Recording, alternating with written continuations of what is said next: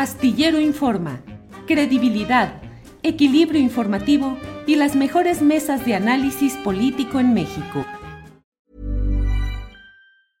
I'm Sandra, and I'm just the professional your small business was looking for. But you didn't hire me because you didn't use LinkedIn jobs. LinkedIn has professionals you can't find anywhere else, including those who aren't actively looking for a new job but might be open to the perfect role, like me.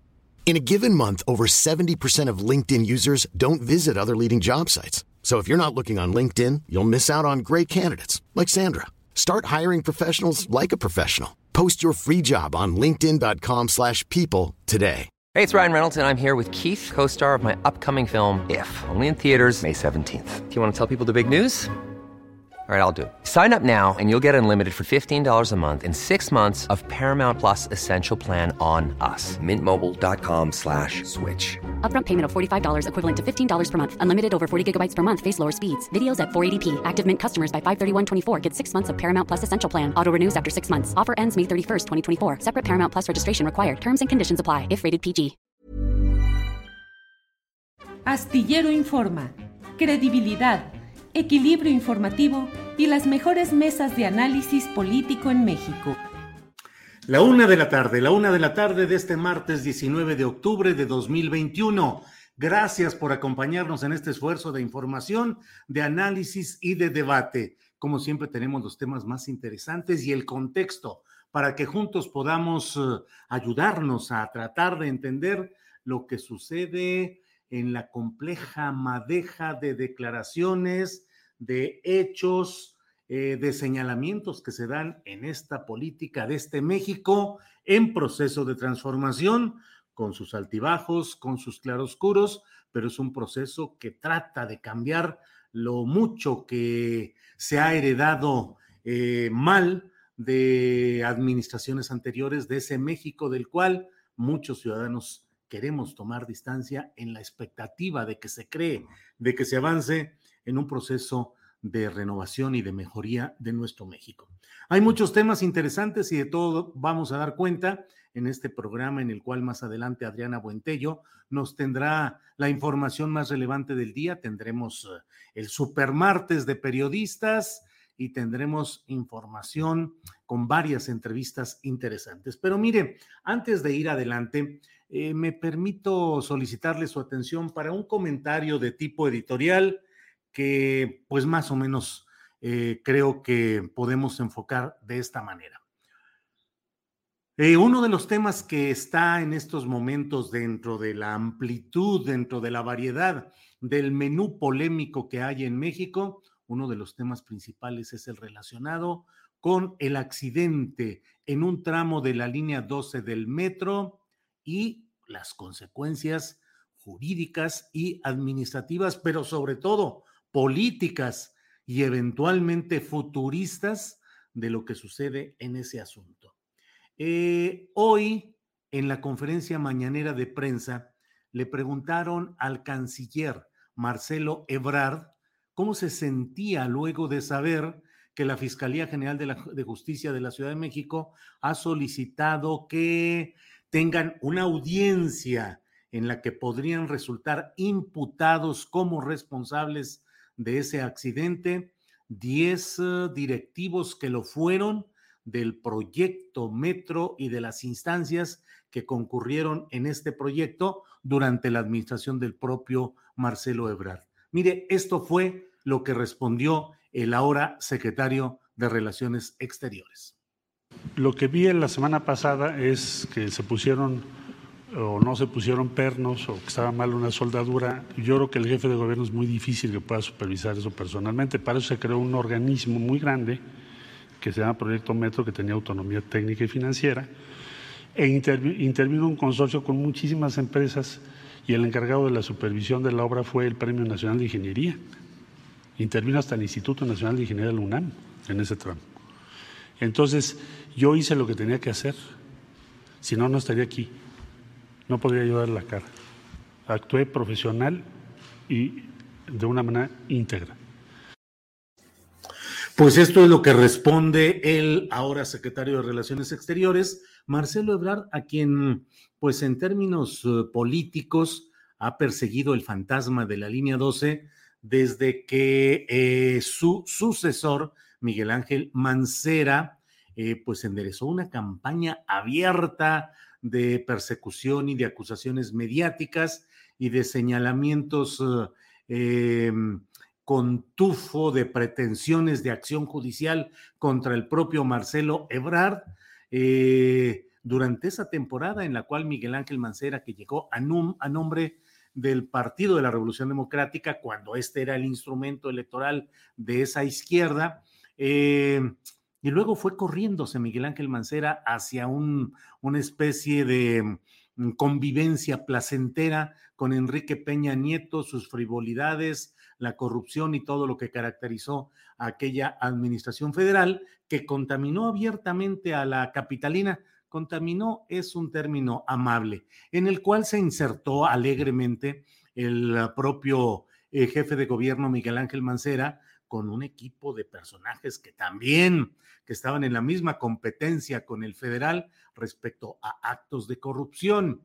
Marcelo Ebrard en aquel momento no tuvo las circunstancias políticas para mantenerse en el país y prefirió irse a Francia, donde tiene la cobertura por cuestiones familiares y ahí se pasó un buen tiempo y luego se fue a Estados Unidos, donde trató de participar ah, eh, con grupos eh, nacionales de mexicanos residentes allá en impulso, en participación en la contienda presidencial de Estados Unidos, pero hasta que fue rehabilitado por el propio presidente López Obrador, quien lo, como candidato lo invitó a participar y luego lo hizo secretario de Relaciones Exteriores. Marcelo Ebrard tiene tras de sí, sin lugar a dudas, esta carga que lo ha perseguido. No es una cuestión solamente de mm, revisar, eh, como es evidente que el jefe de gobierno no tiene la posibilidad, hasta física, de andar supervisando todos los pernos, soldaduras, enganches, columnas, traves y demás cosas de una de las varias obras, aunque hubiera sido de las más importantes, de, los, de las varias obras que realiza el gobierno de la Ciudad de México. Pero aquí siempre ha habido el señalamiento de estos actos oscuros y de ellos es de los cuales la Fiscalía General de Justicia de la Ciudad de México, a cargo de alguien del equipo político de Claudia Sheinbaum, como es eh, Ernestina Godoy, pues endereza sus baterías solamente contra esos eh, ex integrantes del equipo o del proyecto que encabezaba Marcelo Ebrard en la Ciudad de México. Frente a ello, ayer tuvimos la respuesta que dio el abogado Gabriel Regino, quien dijo que él, a su vez, y a nombre de otros involucrados y de los propios acusados por la Fiscalía Capitalina actualmente, enderezaría una acción penal contra varios personajes, entre ellos el propio Miguel Ángel Mancera y quien fue director del metro Jorge Gaviño. Hoy Jorge Gaviño dio una conferencia de prensa amplia, extensa, y entre otros uh, detalles uh, discursivos o de esta declaración, tenemos parte de lo que dijo. El licenciado Gabriel Regino realizó una serie de imputaciones a mi persona diciendo incluso que iba a proceder a denunciarme por una serie de acciones y omisiones. ¿Quién es Gabriel Regino? En síntesis, el abogado que asesora y litiga a favor del canciller Ebrard y del ingeniero Orcasitas y su equipo.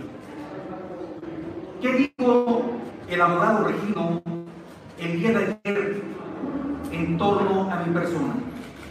Básicamente que me denunciaría por dos hechos. Ambos constituyen afirmaciones falsas. Bueno, pues esta es la reparte de la amplia respuesta que ha dado hoy, pues llena de matices técnicos como es natural, el ahora diputado del PRD en la Ciudad de México, Jorge Gaviño. Pero mire, yo creo que más allá de todo esto, ayer tuvimos nosotros aquí en Astillero Informa la entrevista con el abogado Gabriel Regino, que entre otras cosas dijo que el, este retorcimiento de la justicia era una revancha que buscaba frenar el paso de Marcelo Ebrar hacia 2024.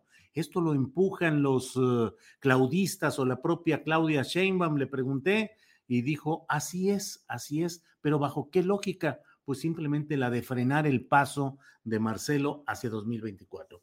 Es un problema delicado y cierro este comentario diciendo que más allá de los entretelones políticos, más allá del pleito entre Claudia Sheinbaum y Marcelo Ebrard, suponiendo que así fuera por la candidatura presidencial de Morena en 2024, más allá de los entretelones técnicos y los detalles, lo que ha existido es un accidente que ha dejado 26 muertos y 96 heridos, que no están siendo atendidos, que no están siendo restaurados en su situación económica quienes sobrevivieron y que no se ha cumplido eficazmente con mm, acuerdos eh, de restauración o de, de ayuda a los deudos de quienes fallecieron y que dentro de todo este movimiento político tan fuerte y tan agitado que se está dando, lo que está en el fondo, uno, son las víctimas que siguen sin ser atendidas y que parecieran simplemente telón de fondo de estos pleitos político-electorales.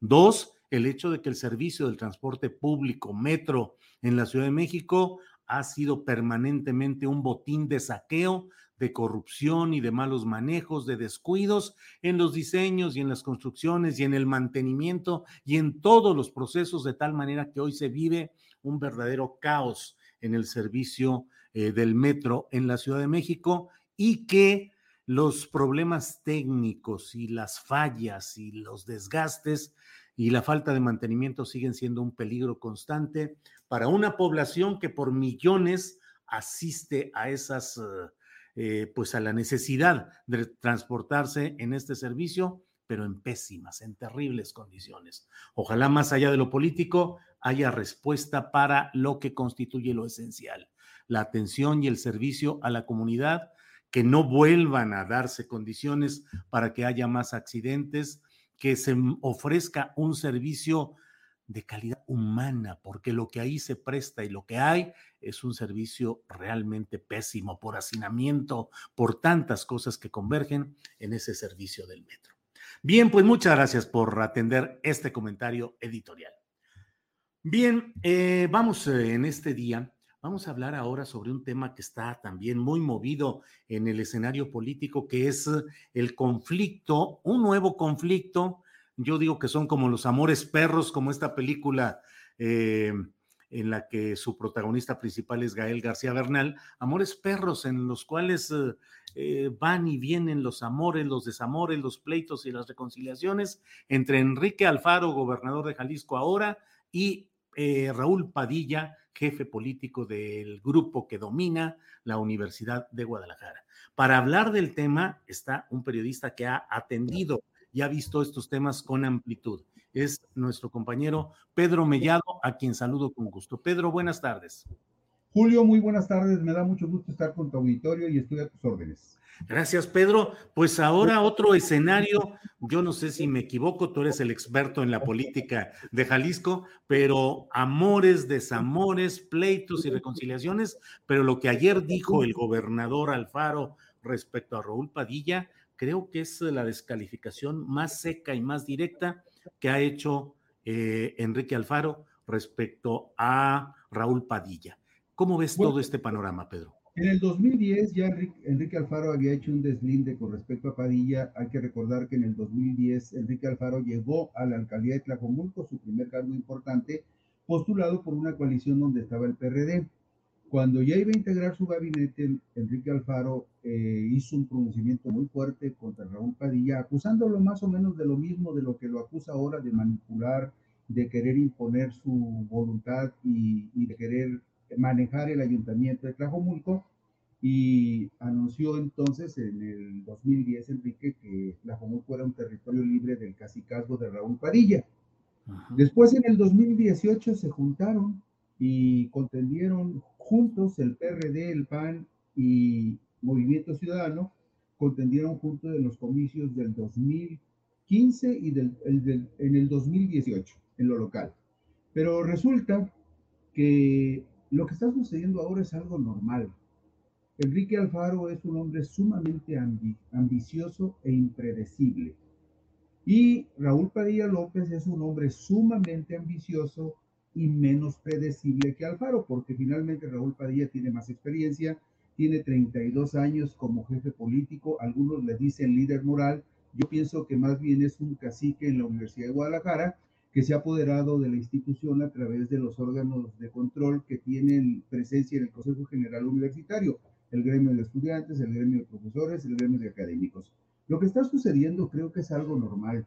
Desde que hicieron su alianza electoral para el 2018, la única duda que había era cuánto tiempo iban a soportarse Raúl Padilla y Enrique Alfaro, cuánto tiempo iban a durar como aliados políticos hasta en tanto no hubiera una ruptura por la disputa real de espacios de poder muy importantes en el estado de Jalisco y también eh, algo que puede sonar muy violento, pero que en el ámbito político es muy común. ¿Quién entregará la cabeza de quién a sus enemigos para quedarse con todo el poder en el estado de Jalisco? Esto es... una gran pregunta. Sí, claro, porque mira, hay algo que no podemos ignorar. Enrique llega a la gubernatura de Jalisco en medio de un conflicto muy fuerte con el presidente López Obrador. Raúl Padilla López llega, eh, eh, inicia el sexenio de López, de López Obrador como un personaje muy identificado como enemigo político del presidente de la República, pues acuérdate que él se alió con Ricardo Anaya dentro del proyecto presuntamente cultural que Ricardo Anaya quería impulsar con la presencia de Raúl Padilla. Es decir, y además la casa de Raúl Padilla, y eso está documentado, la casa de Raúl Padilla fue el centro donde se nuclearon todos los opositores a Morena y, al Movimiento Regeneración Nacional.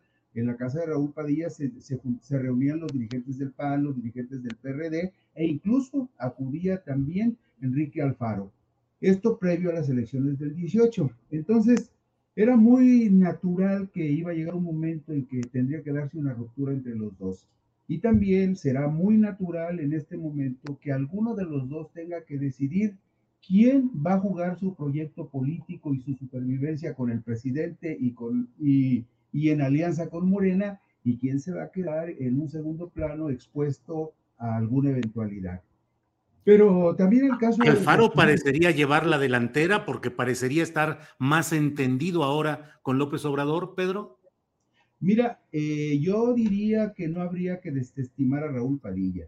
Raúl Padilla puede tener muchas cosas criticables, sobre todo desde, desde, la perspectiva del manejo discrecional, patrimonialista y hasta arbitrario que hace de los recursos y de la Universidad de Guadalajara en detrimento de actividades sustantivas como son la educación, la investigación y la academia, porque Raúl ha privilegiado lo que él llama los eventos culturales o la promoción cultural que muchas veces se quedan en meros eventos faranduleros. Pero más allá de eso, es evidentísimo que mantenerse como cacique político de una universidad durante 32 años no es asunto fácil.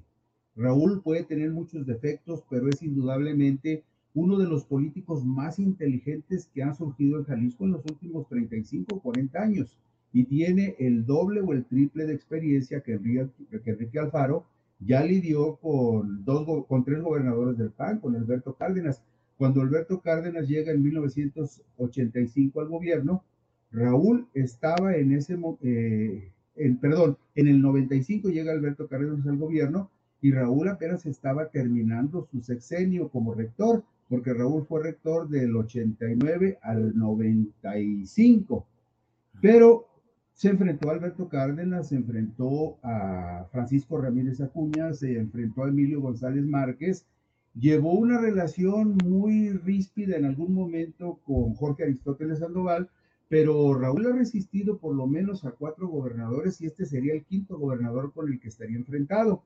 Entonces no habría que desestimar a pesar de eso quién pudiera en el momento clave lograr una mejor alianza con el gobierno federal o con el presidente de la República para tener preeminencia como poder casi absoluto en Jalisco. Pero eh, este asunto que estamos analizando de este conflicto entre el grupo hegemónico de la Universidad de Guadalajara que encabeza Raúl Padilla y el gobierno del estado que encabeza Enrique Alfaro, pareciera estar focalizado nada más en 140 millones de pesos Enrique Alfaro decidió reorientar de un proyecto que Raúl tiene muy identificado en el Centro Cultural Universitario, un museo de ciencias ambientales para el cual estaban etiquetados como recursos extraordinarios 140 millones de pesos que iba a aportar el gobierno del estado, Alfaro decide reorientarlos hacia el Hospital Civil de Tonalá, un hospital que está en construcción. Pareciera que ese es el centro del conflicto y sin embargo creo que no. Creo que en el fondo hay intereses de poder mucho más determinantes por una razón, porque algunos de los últimos movimientos que se dieron en esta relación de Alfaro con el grupo hegemónico de la Universidad de Guadalajara y que muy poca gente ha recapitulado sobre ellos, por ejemplo, es lo que sucedió y se informó el viernes 3 de septiembre pasado, porque resulta que el Consejo de la Judicatura del Estado de Jalisco, que es el que se supone que impone la disciplina y, y el que cambia o mueve los jueces en el Estado de Jalisco, el Consejo de la Judicatura decidió remover de sus cargos en la zona metropolitana a 15 jueces que están identificados con Raúl Padilla y con su grupo político. O sea, le quitó todo el andamiaje jurídico que Raúl Padilla tenía en la zona metropolitana con los jueces que le eran de alguna manera afines o leales para poner jueces afines o leales a Movimiento Ciudadano y al Partido Acción Nacional. Eso sucedió el viernes 3 de septiembre, pero también se, se ligó con eso que el miércoles 15 de septiembre no se dio la ratificación de un magistrado del Tribunal Administrativo de Jalisco que se llama Adrián Joaquín Miranda Camarena, quien es un personaje muy vinculado al grupo de Raúl Padilla. De hecho, el, el abogado Adrián Joaquín Miranda fue también jefe del Departamento de Derecho Público de la División de Estudios Jurídicos de la UDG, donde no se mueve la hoja del árbol sin la voluntad de Raúl Padilla. Es decir, en el fondo de esta disputa, que aparentemente es por 140 millones de pesos, también hay una disputa por el control y el poder en el Poder Judicial de Jalisco.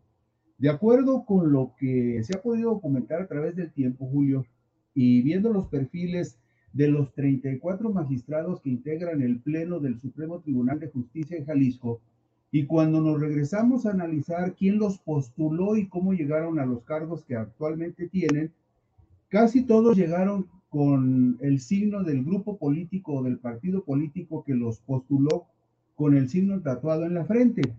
Y si hiciéramos una observación sobre quién controla el Poder Judicial en el Estado de Jalisco, nos vamos a dar cuenta que el Supremo Tribunal de Justicia tiene 10 magistrados que llegaron impulsados por el PAN en los últimos 20, 25 años, ¿no? En las últimas tres administraciones panistas. En el Supremo Tribunal de Justicia también hay seis magistrados que llegaron impulsados por el grupo de la Universidad de Guadalajara, por el PRD y particularmente por Raúl Padilla López, seis magistrados de 34. Hay otros cuatro magistrados que llegaron con el apoyo del ex gobernador periodista Jorge Aristóteles Sandoval y de su papá, el ex magistrado Jorge Leonel Sandoval Figueroa.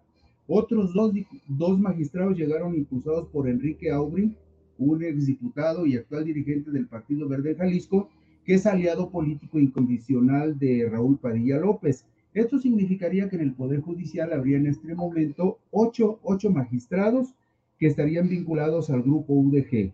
Y hasta este momento, el partido Movimiento Ciudadano tendría solamente ocho magistrados en el Pleno, que sumados a los diez del Partido Acción Nacional, le darían 18 magistrados suficientes para controlar el Pleno.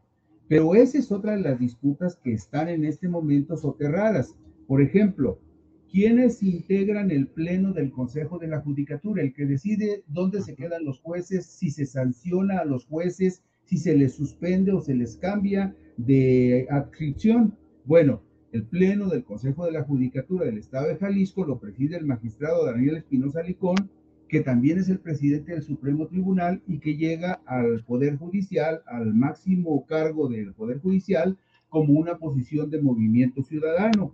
Y hay otros dos, dos integrantes del Consejo de la Judicatura que también están identificados con movimiento ciudadano, como son los casos de Gabriel Iván Novia Cruz y de Tatiana Esther Anaya Zúñiga. Una cuarta posición de las cinco del, del, Consejo de la Judicatura es una cuota que se atribuye al PAN, Claudia Esperanza Rivera Maitorena, y solamente uno de los cinco integrantes del Consejo de la Judicatura, José de Jesús Becerra Ramírez, se le ubica como parte del grupo de Raúl Padilla y curiosamente cuando los 15 jueces que se presumen leales a Padilla fueron removidos, el único integrante del Consejo de la Judicatura que protestó fue José de Jesús Becerra Ramírez. Entonces, otro detalle que también es importante que observemos. pero lo que platicas es una parte de una presencia de Padilla y su grupo de la UDG en el control de los partidos de oposición, por llamarlos así. Él ha controlado al Partido de la Revolución Democrática, tiene ahora su nuevo partido Hagamos, de tal manera, tiene presencia en el Congreso local con diputados de su corriente, una estructura muy hecha, Pedro. Bueno, sí, mira, te voy a dar un dato muy concreto, o sea, que nos da una idea de la relevancia que tuvo la alianza de Raúl Padilla con Enrique Alfaro en los comicios del 2018. O sea, el ex rector de la UDG, Donati Bravo Padilla, llega como diputado plurinal de Movimiento Ciudadano al Congreso Federal y lo nombran coordinador de la fracción de Movimiento Ciudadano en el Congreso Federal. Llega como suplente de Clemente Castañeda, del senador Clemente Castañeda, actualmente coordinador nacional de MC, llega Alberto Galarza Villaseñor, quien fue presidente de la Federación de Estudiantes Universitarios Incondicional de Padilla, llega como suplente de Clemente Castañeda. Si también revisamos, por ejemplo, el caso de la diputada Verónica Beatriz Juárez Piña, ella también es egresada de las fuerzas estudiantiles de la UDG, es incondicional de Raúl Padilla, pero ella llega al, Congreso Federal en la pasada legislatura como, como diputada del PRD y fue durante los últimos tres años la coordinadora de la fracción del PRD en el Congreso Federal. O sea, eso te da una idea del poder que tiene el grupo de Raúl Padilla y de, la, de lo lucrativo que le resultó la alianza con, con el Movimiento Ciudadano. Y doy un dato más, porque ese dato está totalmente vivo. Enrique Velázquez llega como diputado de la coalición que hicieron en el 2018 el PRD, el PAN y Movimiento Ciudadano, llega como diputado eh, local por un distrito de Zapopan. En tanto que Mara Robles Villaseñor, ex rectora del Centro Universitario de los Altos con sede en Tepatitlán, llega también como diputada plurinominal, pero por Movimiento Ciudadano al Congreso. Mara Robles y Enrique Velázquez son supuestamente ahorita diputados sin partido porque la legislatura se renueva el primero de noviembre y a partir del primero de noviembre Mara Robles y Enrique Velázquez van a ser diputados del partido Hagamos que acaba de fundar Raúl Padilla y que acaba de mantener su registro en los comicios del pasado 6 de junio. O sea, hay una serie de intereses muy fuertes. Por ejemplo, Enrique Velázquez presidía la Comisión de Justicia, que es la que, la que decide y propone quiénes van a ser magistrados en el Poder Judicial. Le acaban de quitar la presidencia de la Comisión de Justicia a Enrique Velázquez porque está en vías la elección del magistrado del Tribunal Administrativo que va a sustituir a Adrián Joaquín Miranda, que está vinculado al grupo de G que ya no fue ratificado para un periodo más. Entonces, si te fijas, esto es en cuanto a, lo que está en el fondo también de esta disputa, pero también eh, te voy a dar un dato que es muy, pero muy importante con respecto a la forma como se manejan los asuntos en este momento en el ámbito de la Universidad de Guadalajara. Todos sabemos que los 140 millones de pesos que presumiblemente son el fondo del conflicto, eran 140 millones de pesos que estaban etiquetados para el Museo de Ciencias Naturales. Bueno, pues ese Museo de Ciencias Naturales está en el ámbito del Centro Cultural Universitario. El Centro Cultural Universitario es uno de los proyectos faraónicos de Raúl Padilla López y esos 140 millones estaban etiquetados como recursos extraordinarios. Este Museo de Ciencias Ambientales Está calculado que tendrá un costo final de 1.358 millones de pesos. 1.358 millones de pesos. Y en general se, se, han invertido hasta la fecha en el Centro Cultural Universitario, eh, de acuerdo con una estimación que en su momento hizo la, la publicación Reporte Índigo, está calculado que en el Centro Cultural Universitario se han invertido hasta la fecha más de 4.856 millones de pesos. Esos 140 millones estaban etiquetados a los proyectos culturales de Raúl Padilla. Mira, por ejemplo, aquí está el documento oficial del presupuesto de egresos 2020, 2020, sí, 2020 de la UDG, cuando, perdón, del presupuesto de la UDG 2021, el que está vigente. Ahí pueden ustedes ver Centro Cultural Universitario, 140 millones de pesos. Pero hay ciertos detalles. ¿Por, ¿Por, qué se enojó tanto la UDG? O digámoslo de manera más correcta, ¿por qué el grupo que controla la UDG se enojó? Porque esos 140 millones de pesos estaban etiquetados para los proyectos del cacique, de Raúl Padilla. Entonces, por eso Raúl Padilla mueve toda la universidad para defender esos 140 millones de pesos. Esto no quiere decir que la UDG, que este año tendrá un presupuesto de más de 14 mil millones de pesos, no pueda subsanar ese, esa reasignación de recursos que hizo el gobernador. Sí lo puede hacer, pero lo que no puede soportar el grupo hegemónico es el agravio de que el gobernador les reoriente un recurso etiquetado para el Centro Cultural Universitario de Raúl Padilla y que ellos no hagan nada. Pero si vemos la siguiente diapositiva, por favor, vamos a la siguiente. Sí. Adelante con la diapositiva, por favor. Ahí está. Estas son las 16 empresas para universitarias que maneja Raúl Padilla López en la UDG como presidente del corporativo de empresas universitarias. Si tú te fijas, son 16 empresas, entre ellas está el Club Deportivo, una desarrolladora de software, una empresa de servicios universitarios, una estación gourmet, por supuesto la Feria Internacional del Libro, el Hotel Villa Montecarlo, el Hotel Villa Primavera, la inmobiliaria universitaria, que es la que está construyendo todo el complejo al que nos referíamos hace un momento, que se está realizando en el Centro Cultural Universitario, que es un complejo Julio Astillero que contempla lo siguiente. Dice, la UDG edifica ahí en el Centro Cultural Universitario un complejo que contará con áreas de vivienda, oficinas para profesionistas grandes y grandes corporativos, hoteles y al cual ya se le han inyectado hasta el 2021 4.856 millones de pesos. Yo solamente quiero hacer notar una cosa. Si ustedes ven eh, esta gráfica, se van a dar cuenta de algo, que los recursos etiquetados como ingresos para la operación de estas 16 empresas que maneja Raúl Padilla durante el 2021 son 575 millones de pesos. 575 millones de pesos. Con esos 575 millones de pesos bien podría funcionar un centro universitario completo. ¿Y por qué hablo de un centro universitario completo? Porque resulta que desde el 2010 hasta la fecha, y, eso cualquiera lo puede checar porque es, información pública que está documentada abiertamente, eh, desde el 2010 hasta la fecha, en los últimos 12 años, la Universidad de Guadalajara ha rechazado al 60% de los aspirantes que pretenden cursar una carrera universitaria en esa institución porque no hay cupo. Incluso en el calendario 2021, 2021B, que acaba de darse a conocer, apenas admitió en la carrera en, licenciaturas al 34.53%. La pregunta que muchos nos planteamos es ¿Cómo es posible que la universidad destine más de 500 millones para un corporativo de empresas universitarias y todos los años rechace más del 60% de los estudiantes que aspiran a una licenciatura porque no hay cupo? Claro, claro, no, no, no, pues es, es una de las muchas eh, preguntas que hay.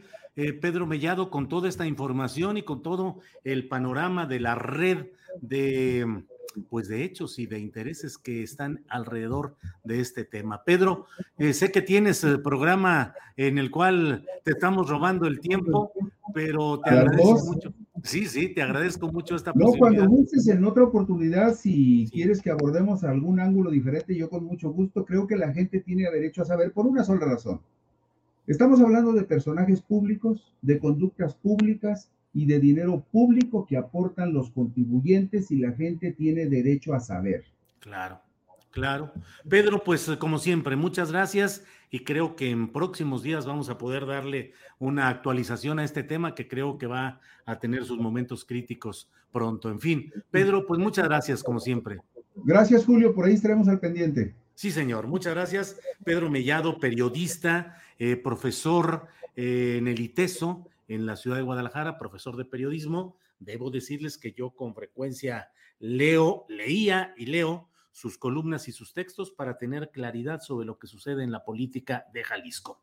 Bueno, vamos ahora a otro tema. Usted vio la Feria Internacional del Libro del Zócalo de la Ciudad de México, en la cual, de una manera que me parece muy interesante, asomaron algunos representantes de nuevas formas de expresión periodística, periodistas que están haciendo un trabajo diferente, mujeres periodistas valiosas, eh, youtuberos, como se les llama ahora, en fin. Por ello es que agradezco que esté con nosotros Rogelio Hernández López. Él es periodista de una larga experiencia que ha luchado a lo largo de toda su vida por la defensa de los derechos de los periodistas. Escribe la columna Miradas de Reportero, que se publica en 17 medios, entre ellos el portal de julioastillero.com. Rogelio, Rogelio Hernández López, buenas tardes. No se escucha, Rogelio. En el microfonín anda fallando allí el micrófono.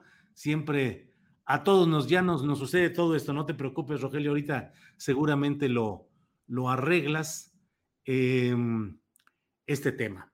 Eh, bueno, vamos a, a, esperar a que se arregle este tema técnico, pero Rogelio Hernández es alguien que conoce, él mismo ha sido reportero durante mucho tiempo de diferentes medios de comunicación, de Excelsior, de Milenio, es un hombre que ha trabajado en publicaciones relacionadas con la izquierda mexicana, es un hombre de pensamiento crítico, independiente, de todos mis respetos, Rogelio Hernández López, y eh, por eso me parece interesante la visión de alguien que conoce lo que ha sido desde una eh, visión de honestidad profesional como es la de Rogelio, eh, ha visto lo que sucede en el periodismo convencional y ve ahora estas expresiones distintas en un festival como ha sido el de este tema. Bueno, en lo que nos enlazamos, ¿qué les parece si vamos... Mire, este video, por favor, lo vamos a poner, Andrés, el video de lo sucedido en Veracruz, por favor.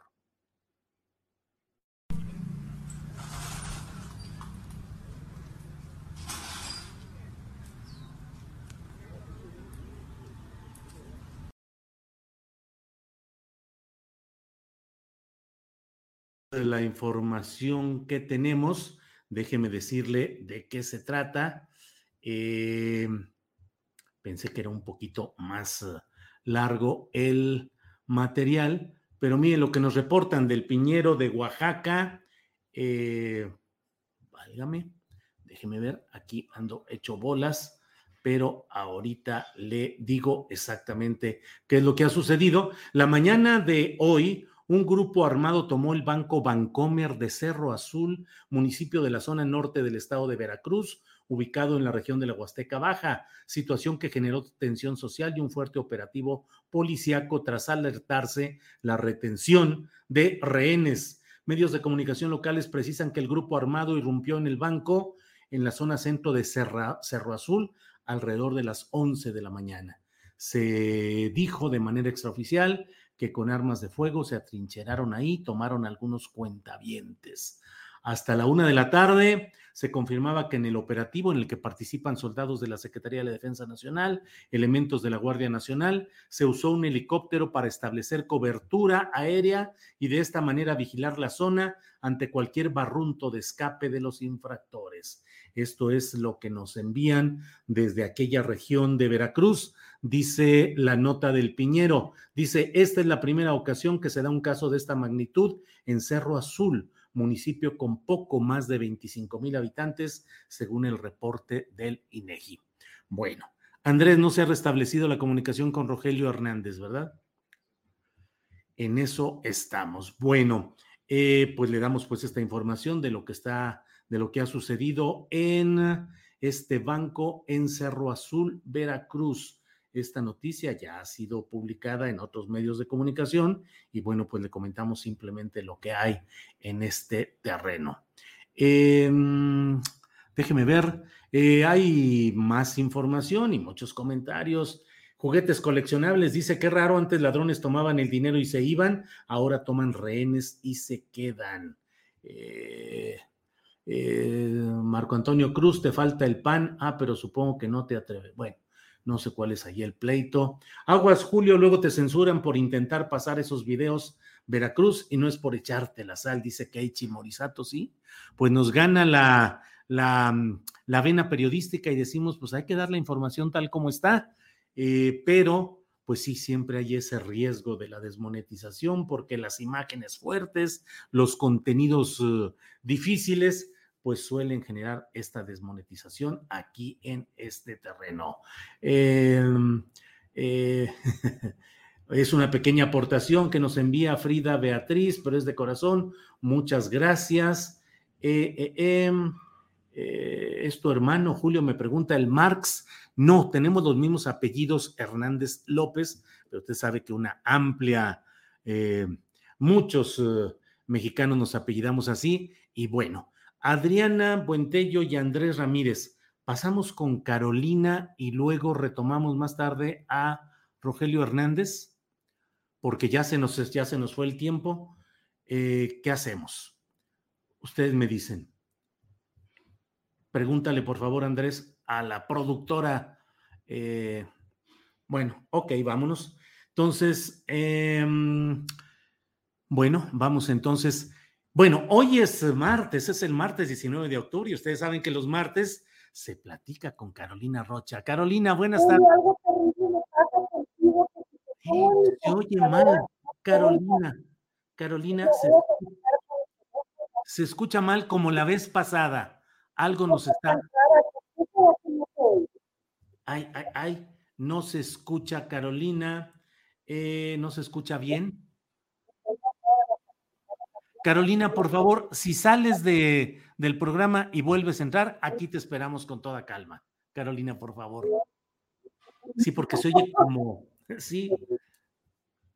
Bueno, pues vamos a reorganizar esto para ver si microfonín, que use un macrofonón. Pues mire, es que realmente en estos asuntos de la tecnología sucede que no tenemos la suficiente. Ya está con otro dispositivo Carolina Carolina, ¿ya estamos?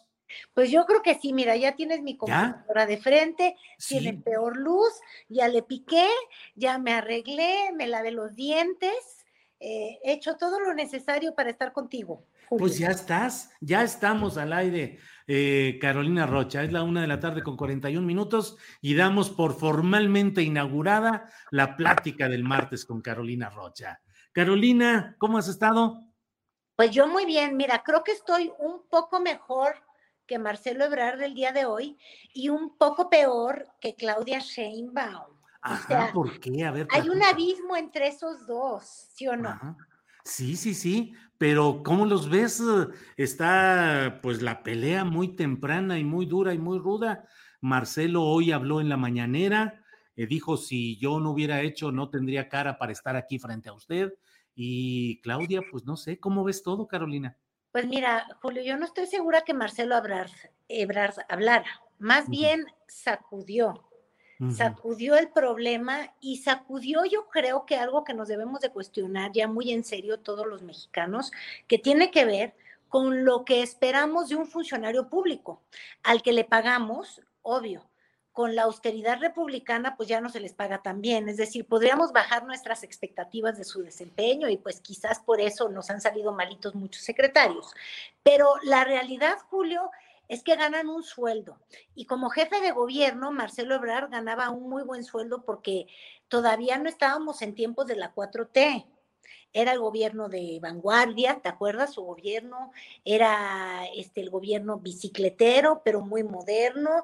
Y, y, y él fue responsable de muchas este, acciones que creo que le encanta presumir. Si tú le preguntaras si fue el chambelán de moda, él te diría que sí. Si le preguntaras qué tal, cómo la gente pudo gozar de las playas artificiales de París en la Ciudad de México, él te diría que sí, de eso sí se siente responsable, como también se siente responsable de haber dado este seguro de primer empleo y de tantas otras cosas. es que me salen ahí unas, me salen las notificaciones por estar en el teléfono. Pero de lo que ya no se quiere hacer responsable es de la construcción y la manufactura del metro. Y yo creo que no se puede uno sacudir tan fácil esta responsabilidad porque me lleva a la pregunta, entonces, ¿para qué elegimos por voto directo a alguien que se haga cargo de nuestra ciudad, de nuestra seguridad, de nuestro bienestar y de los servicios que nos dan? Uno de los servicios más importantes por los que pagamos impuestos es el servicio del transporte público, el metro. Ha sido además premiadísimo el metro de la Ciudad de México.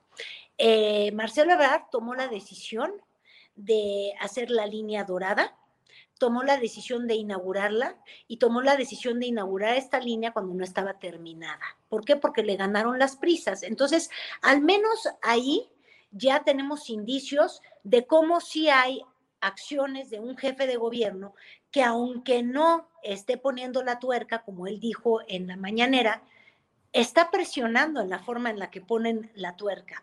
Se está presionando con el presupuesto que se otorga. Se está presionando si tú, por ejemplo, multas o no multas a una constructora eh, a la hora de que te cumple o no te cumple con los tiempos de entrega.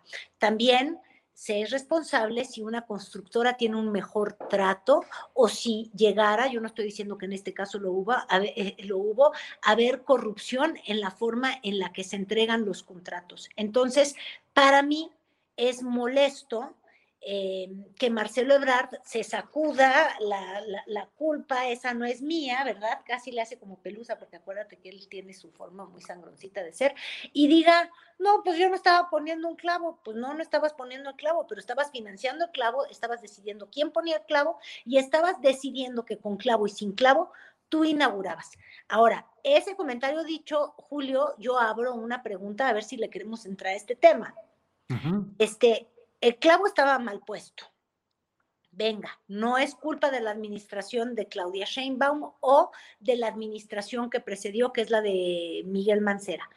Pero en el gobierno de Miguel Mancera hubo advertencias y no tenues, directas, acusaciones directas en las que se dijo, esta línea del metro está mal hecha. Yo recuerdo declaraciones de quien fuera director del metro, Joel Ortega, eh, que dijo, esta es la peor obra de ingeniería mexicana. Hoy que hablaba con, mucho orgullo de la ingeniería mexicana eh, Marcelo Ebrard, eh, Joel Ortega dijo, esto es una vergüenza para la ingeniería mexicana, es un fracaso de la ingeniería, porque tiene fallas por todos lados. Y decidieron cerrarla, pero hubo mucha presión para reabrirla. Ya habían advertencias de la calidad de esa obra.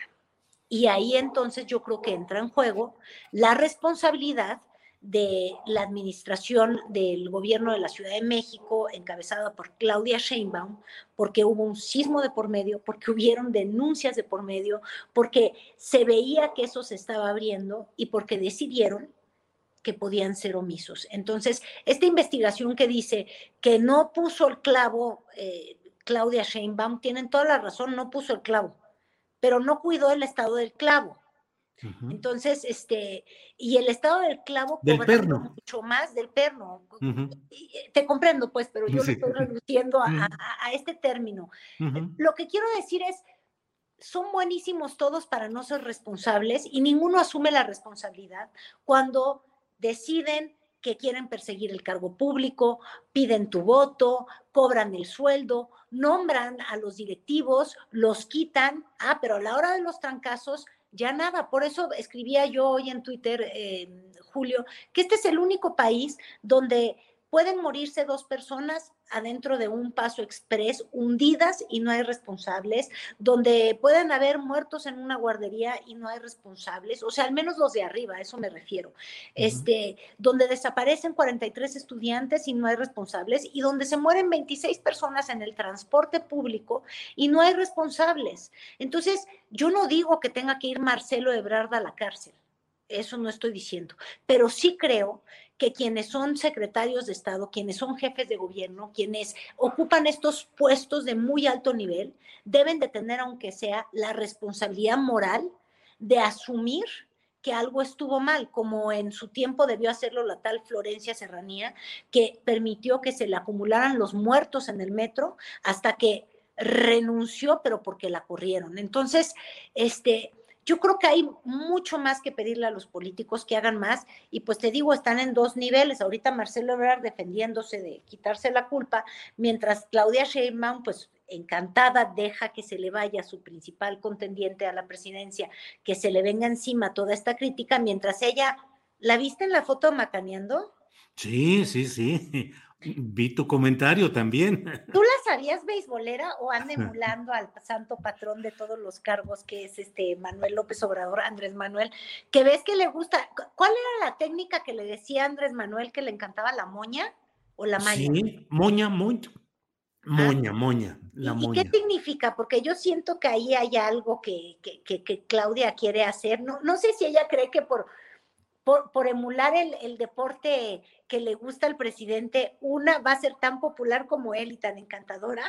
Y dos, o sea, si eso se transmite, ya sabes, así como que el liderazgo, o, o, o si está queriendo caer en la gracia, Luego igual y le invitan porque ves que él practica todas las tardes, bueno, no todas las tardes, al menos dos tardes por semana, por lo que yo entiendo. Sí, pero acuérdate también que hubo una foto muy famosa en la que estaban López Obrador y Miguel Ángel Mancera mm, abrazados, tomándose la foto, con un uniforme que decía amigos.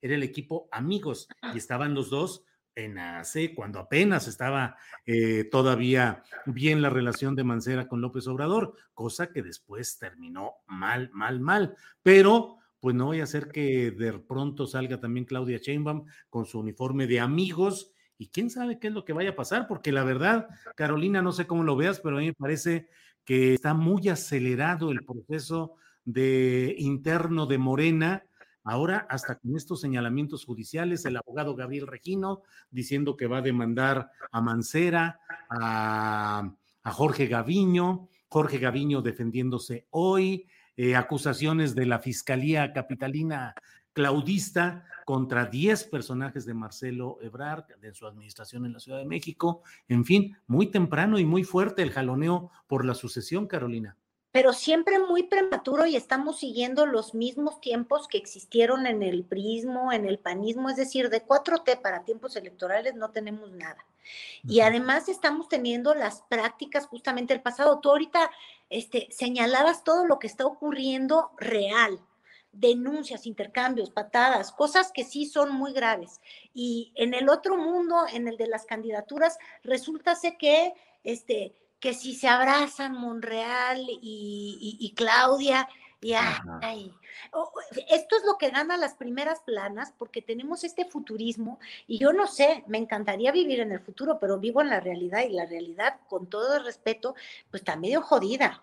Y entonces, de pronto, este, darse este tiempo para los abrazos, darse este tiempo para, oye, también la matemática, Claudia, eh, juega fútbol. Sí, sí, también sí, el balón? Sacando, sí, sí. Y anda en motocicleta, el otro día andaba en motocicleta, cuatrimoto. Entonces, todas estas agilidades que nos eran desconocidas, me encantan. Qué padre que las tenga. Digo, yo creo que hasta el rato hasta va ella a conducir la cabina del, del cablebús. Eh, el, el problema es que me gustaría conocerle más habilidades como jefa de gobierno. O sea, porque ya está experta eléctrica es. ¿Me entiendes? Ya están los temas nacionales. Este, tuvo una entrevista que ha sido muy difundida en, en el Twitter, por, por, la televisión Rompeviento.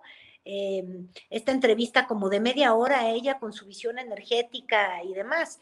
Eh, qué padre que tenga una visión, porque además sí es científica y demás, pero yo no sé por qué uno debería de entrevistarla sobre su visión de jefatura de gobierno, de seguridad, del transporte público, eh, de, la vacuna en la ciudad. Digo, tiene mucho por donde presumir, pero ya andan los temas nacionales que de pronto son muy electorales. Yo creo que eso pues te distrae porque, porque ya estás muy movido y el que se mueve demasiado enseña demasiado, Julio. Carolina, eh, dime cómo percibes este ingreso de la Ciudad de México al semáforo verde, cómo andan las cosas, o ya desde antes los chilangos siempre avanzados ya estaban instalados en el semáforo verde desdendenantes, como luego se pues dice. Pues tú ya, conoces cómo es la chilanga, banda, que iba de arriba abajo, y la carcacha, y la cheve, y el chichifla, y, y vamos al chale, y le vamos a dar. Mira, yo estaba muy sorprendida de ver la ampliación de los horarios hasta la una de la mañana, porque me recordé y dije, ah, caray, no estuve yo en algún lugar a las dos de la mañana y no, nadie me corrió. ¿Cómo? Entonces, yo creo que ya estábamos instalados en ese semáforo verde, pues tiempo A. Hay quienes son muy perversos y dicen que, que, era un regalo para la felicidad de la Fórmula 1 y de nuestro Checo Pérez. Ahora sí es nuestro porque está corriendo muy bien, cuando no, no es mío de nada. Entonces, este déjame decirte, Julio, que yo como me gusta tanto la Fórmula 1, digo, verla en la tele, nunca he tenido dinero para acudir, la verdad.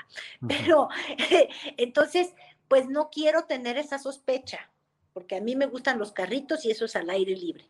Pero sí, este, pues ya estamos en semáforo verde. Yo creo que ya vivíamos como en semáforo verde y creo que eso es lo que va a tener que ocurrir en todo el país y en todos los estados, porque pues han sido dos años de pandemia y lo que creo que la humanidad nos hemos dado cuenta es que tenemos que aprender a coexistir con ella, vacunados, con cubrebocas, con máximos cuidados, haciéndonos pruebas para poder este, estar en actos presenciales, en, en, reuniones. O sea, la vida está tomando un, un cierto nivel de, de, normalidad en un mundo que eso sí, Julio, este, quedó completamente anormal, ¿no?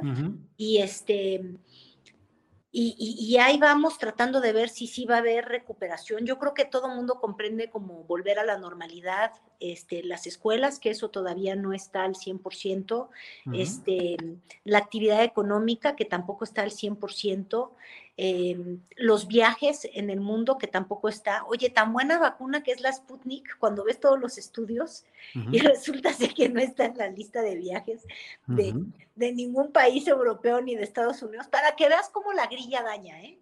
Puede haber una buena vacuna, ah, pero eres ruso, me caes gordo y, vamos, que no entras, vas para afuera. Entonces, este, pues nada, estamos inventándonos nuestra nueva realidad y pues en ello está metida la Ciudad de México. Y yo creo que de alguna manera algo estamos haciendo bien o aprendiendo, sobre todo con la vacuna, porque las cifras, las que son más importantes son las de hospitalización y esas siguen bajando y las de los contagios, Julio. La gran pregunta es los chavos, porque son muchísimos muchachos que no se están vacunando y obviamente ellos pueden contraer el coronavirus y contagiárselo a otras personas. Si contagian a personas que están vacunados, bueno, tienen muchas posibilidades de salir adelante y de no terminar en un hospital. Y dije solamente posibilidades, no quiere decir que eso va a ser así, pero ¿qué tal? que caen con ese 20-25% de personas que no quieren vacunarse, que no creen en la vacuna y que pueden efectivamente contagiarse, ¿no?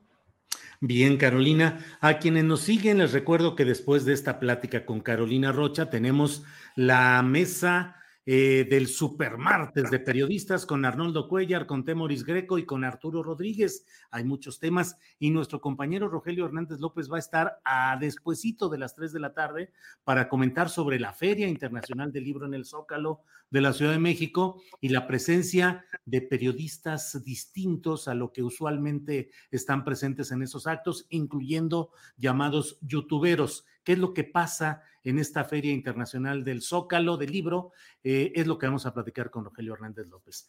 Em, Carolina, son la, es la una de la tarde con 57 minutos. Dime el tema con el que quieras cerrar esta plática de martes, Carolina, por favor.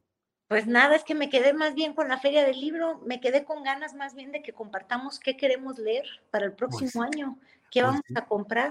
Y ahí viene ya la de Guadalajara, en medio del pleito entre Enrique Alfaro y eh, Raúl Padilla, el jefe máximo de la UDG, que traen ahí un agarrón sabroso. ¿Tú qué estás leyendo actualmente, Carolina? Fíjate, estoy leyendo a Leonardo Padura, ah. este, Polvo en el Viento. Mm. Muy buena novela, ¿eh? La verdad mm. es que yo creo que Padura es el mejor escritor vivo este, ahora, fíjate, eh, vive todavía ahí en la isla, un duro crítico, un duro crítico de la falta de libertades que hay en, en, Cuba, pero ahí está, como que no ha abandonado la trinchera y desde las letras eh, mantiene su, su, lucha por, pues por lo que cree, por la libertad. Pero Padura, fabuloso. Y quienes no han leído El hombre que amaba a los perros, bueno, o herejes, eh, librazos, pero deberíamos de pensar, te digo que en leer, a ver, recomiéndame uno, Julio, y también al público, ya me voy, ya me largo toda feliz. Algo que nos represente a la política. Mira, el día de la semana pasada hablábamos de Luis Espota, porque nos retrata muy bien en esta cosa lambiscona. Casi el paraíso. Exactamente. ¿Qué otro mexicano valdría la pena leer para entender los tiempos de ahorita? Igual y Bargongoitia, ¿tú, tú, ¿tú qué recomendarías? No, bueno, desde luego Ibargüengoitia pues es una prosa deliciosa y un enfoque de las hipocresías, el conservadurismo, el conservadurismo, sí, de Cuébano, la ciudad inventada por él, que todo el mundo ubica en Guanajuato, pero pues que eran las sociedades conservadoras, hipócritas, doble moral, muchas de estas cosas. Creo que nos falta, Carolina, la visión. He visto varias novelas sobre asuntos políticos y delictivos que forman ahora parte del universo mexicano, pero creo que nos falta la, la pluma que realmente le entre a esos detalles, porque luego, fíjate, el otro día leí un libro de Javier Cercas que se llama... Español, ¿no? El español, sí, escribe un libro que se llama Terra Alta. Ah, ya lo leí, policíaco, muy bueno. Oye, pero viste cómo dibuja al narco mexicano. No hagamos spoiler, pero dibuja a un narco mexicano que habla como español y que se comporta con un nivel intelectual y lingüístico que uno dice, oye, espérame, así no hablan los jefes del narco en México, señalando así de que, bueno, estaba en la lontananza y en ese momento yo veía la distancia que dices, no, no, no, no, así no hablan, así no hablamos en, en la jerga, en el trabajo, en la... Y bueno, pues sí pero pues hay mucho que leer, mucho, que hablar. Que leer. Oye, cambio de gobierno en, en Guerrero. Sí. Este, yo no sé si ya viste el video en el que está enseñando la oficina de la gobernadora. Tiene, con, tiene de decán, es el edecán Félix. El toro, exacto. Oye, es un edecán de lujo. Además, primero dice la oficina de gobernador, luego, este, en fin, mucho golpeteo por ahí, pero entonces valdría la pena recomendar Dos Horas de Sol, de José Agustín, ¿verdad? Dos Horas de Sol, sí. ¿Ya lo leíste? No maravilloso. Lo apunto aquí, lo apunto y ya platicamos la semana que entra de este y de otros temas, Carolina, porque los martes toca hablar con Carolina Rocha. Gracias, Carolina. Un abrazo y saludo a tu mesa. Gracias, muy más amable. aplaude, ahorita los voy a ver a los cuatro. Órale, ya están por ahí. Gracias. Hasta luego, Carolina. Gracias. Bien, pues ha sido Carolina Rocha que los martes eh, está con nosotros para platicar. Le recuerdo que a las 3 de la tarde vamos a hablar con Rogelio Hernández López sobre lo sucedido en la Feria Internacional del Zócalo, la irrupción de nuevas figuras del periodismo, de nuevos estilos el periodismo crítico, independiente, presente en esa Feria Internacional del Zócalo, creo que es algo que vale la pena reflexionar y qué mejor que con la voz de Rogelio Hernández López, que es un periodista de larga experiencia, crítico, honesto, independiente, y vamos a platicar con él después de esta mesa, que siendo las dos de la tarde con dos minutos damos también por solemnemente inaugurada. Don Arturo Rodríguez, director de Notas sin Pauta. Arturo, buenas tardes. Buenas tardes, Julio, qué gusto y saludarte. Y veo por acá a Temoris, no sé si ya está conectado Arnoldo, pero bueno, como siempre, un privilegio poder coincidir con ustedes. Gracias, Arturo. Nombre, don Arnoldo ya está más que puesto. Ahí está Arnoldo Cuellar de Pop Lab México. Arnoldo, buenas tardes. ¿Qué tal, Julio? Muy buenas tardes. Un saludo también a Arturo, que bueno, ni nos pusimos de acuerdo para los libros ni nada, pero no hay que echarlo en saco roto. Y Temoris también, un gusto saludarte. Gracias. Eh, Temoris Greco, buenas tardes, Temoris. Hola, hola. Oye, pues yo veo a Arnoldo en el, en el oscurantismo. ¿Qué andas ahí por de, de donde ese yunque o qué, Arnoldo? Porque no veo, no veo la, la pantalla más que negra. ¿Soy yo o, o todo el mundo lo ve negro? Andrés, sí. O sea, en la transmisión sí se ve, en, en, en, la transmisión que estamos haciendo sí se ve Arnoldo, pero en, en, el, en la transmisión en, en YouTube no sale. Algo sí, yo, habrá que yo hacer. no lo veo por acá. No, no, no se ve. Pues ni modo, te dejamos Ah, unos ahí- momentitos. Ahí está, el- apareció. Ahí apareció. Ya apareció ya, Sí, sí, en sí. el oscurantismo, Arnoldo. Parece, parece que, el- que Esa el marripa, ¿eh? que el Sí, esa lo- lo, marripa. lo soltó. Bueno, Es- sal- sal- saludo a Arturo, saludo a Julio y aquí en la mesa que más aplauda, como dice Carolina. Eso, la mesa. Sí, les mandó saludos. Carolina y dice que va a estar viendo este, nuestra mesa. Así es que, pues vamos empezando con Arnoldo Cuellar, que para compensarlo por esta etapa de oscurantismo.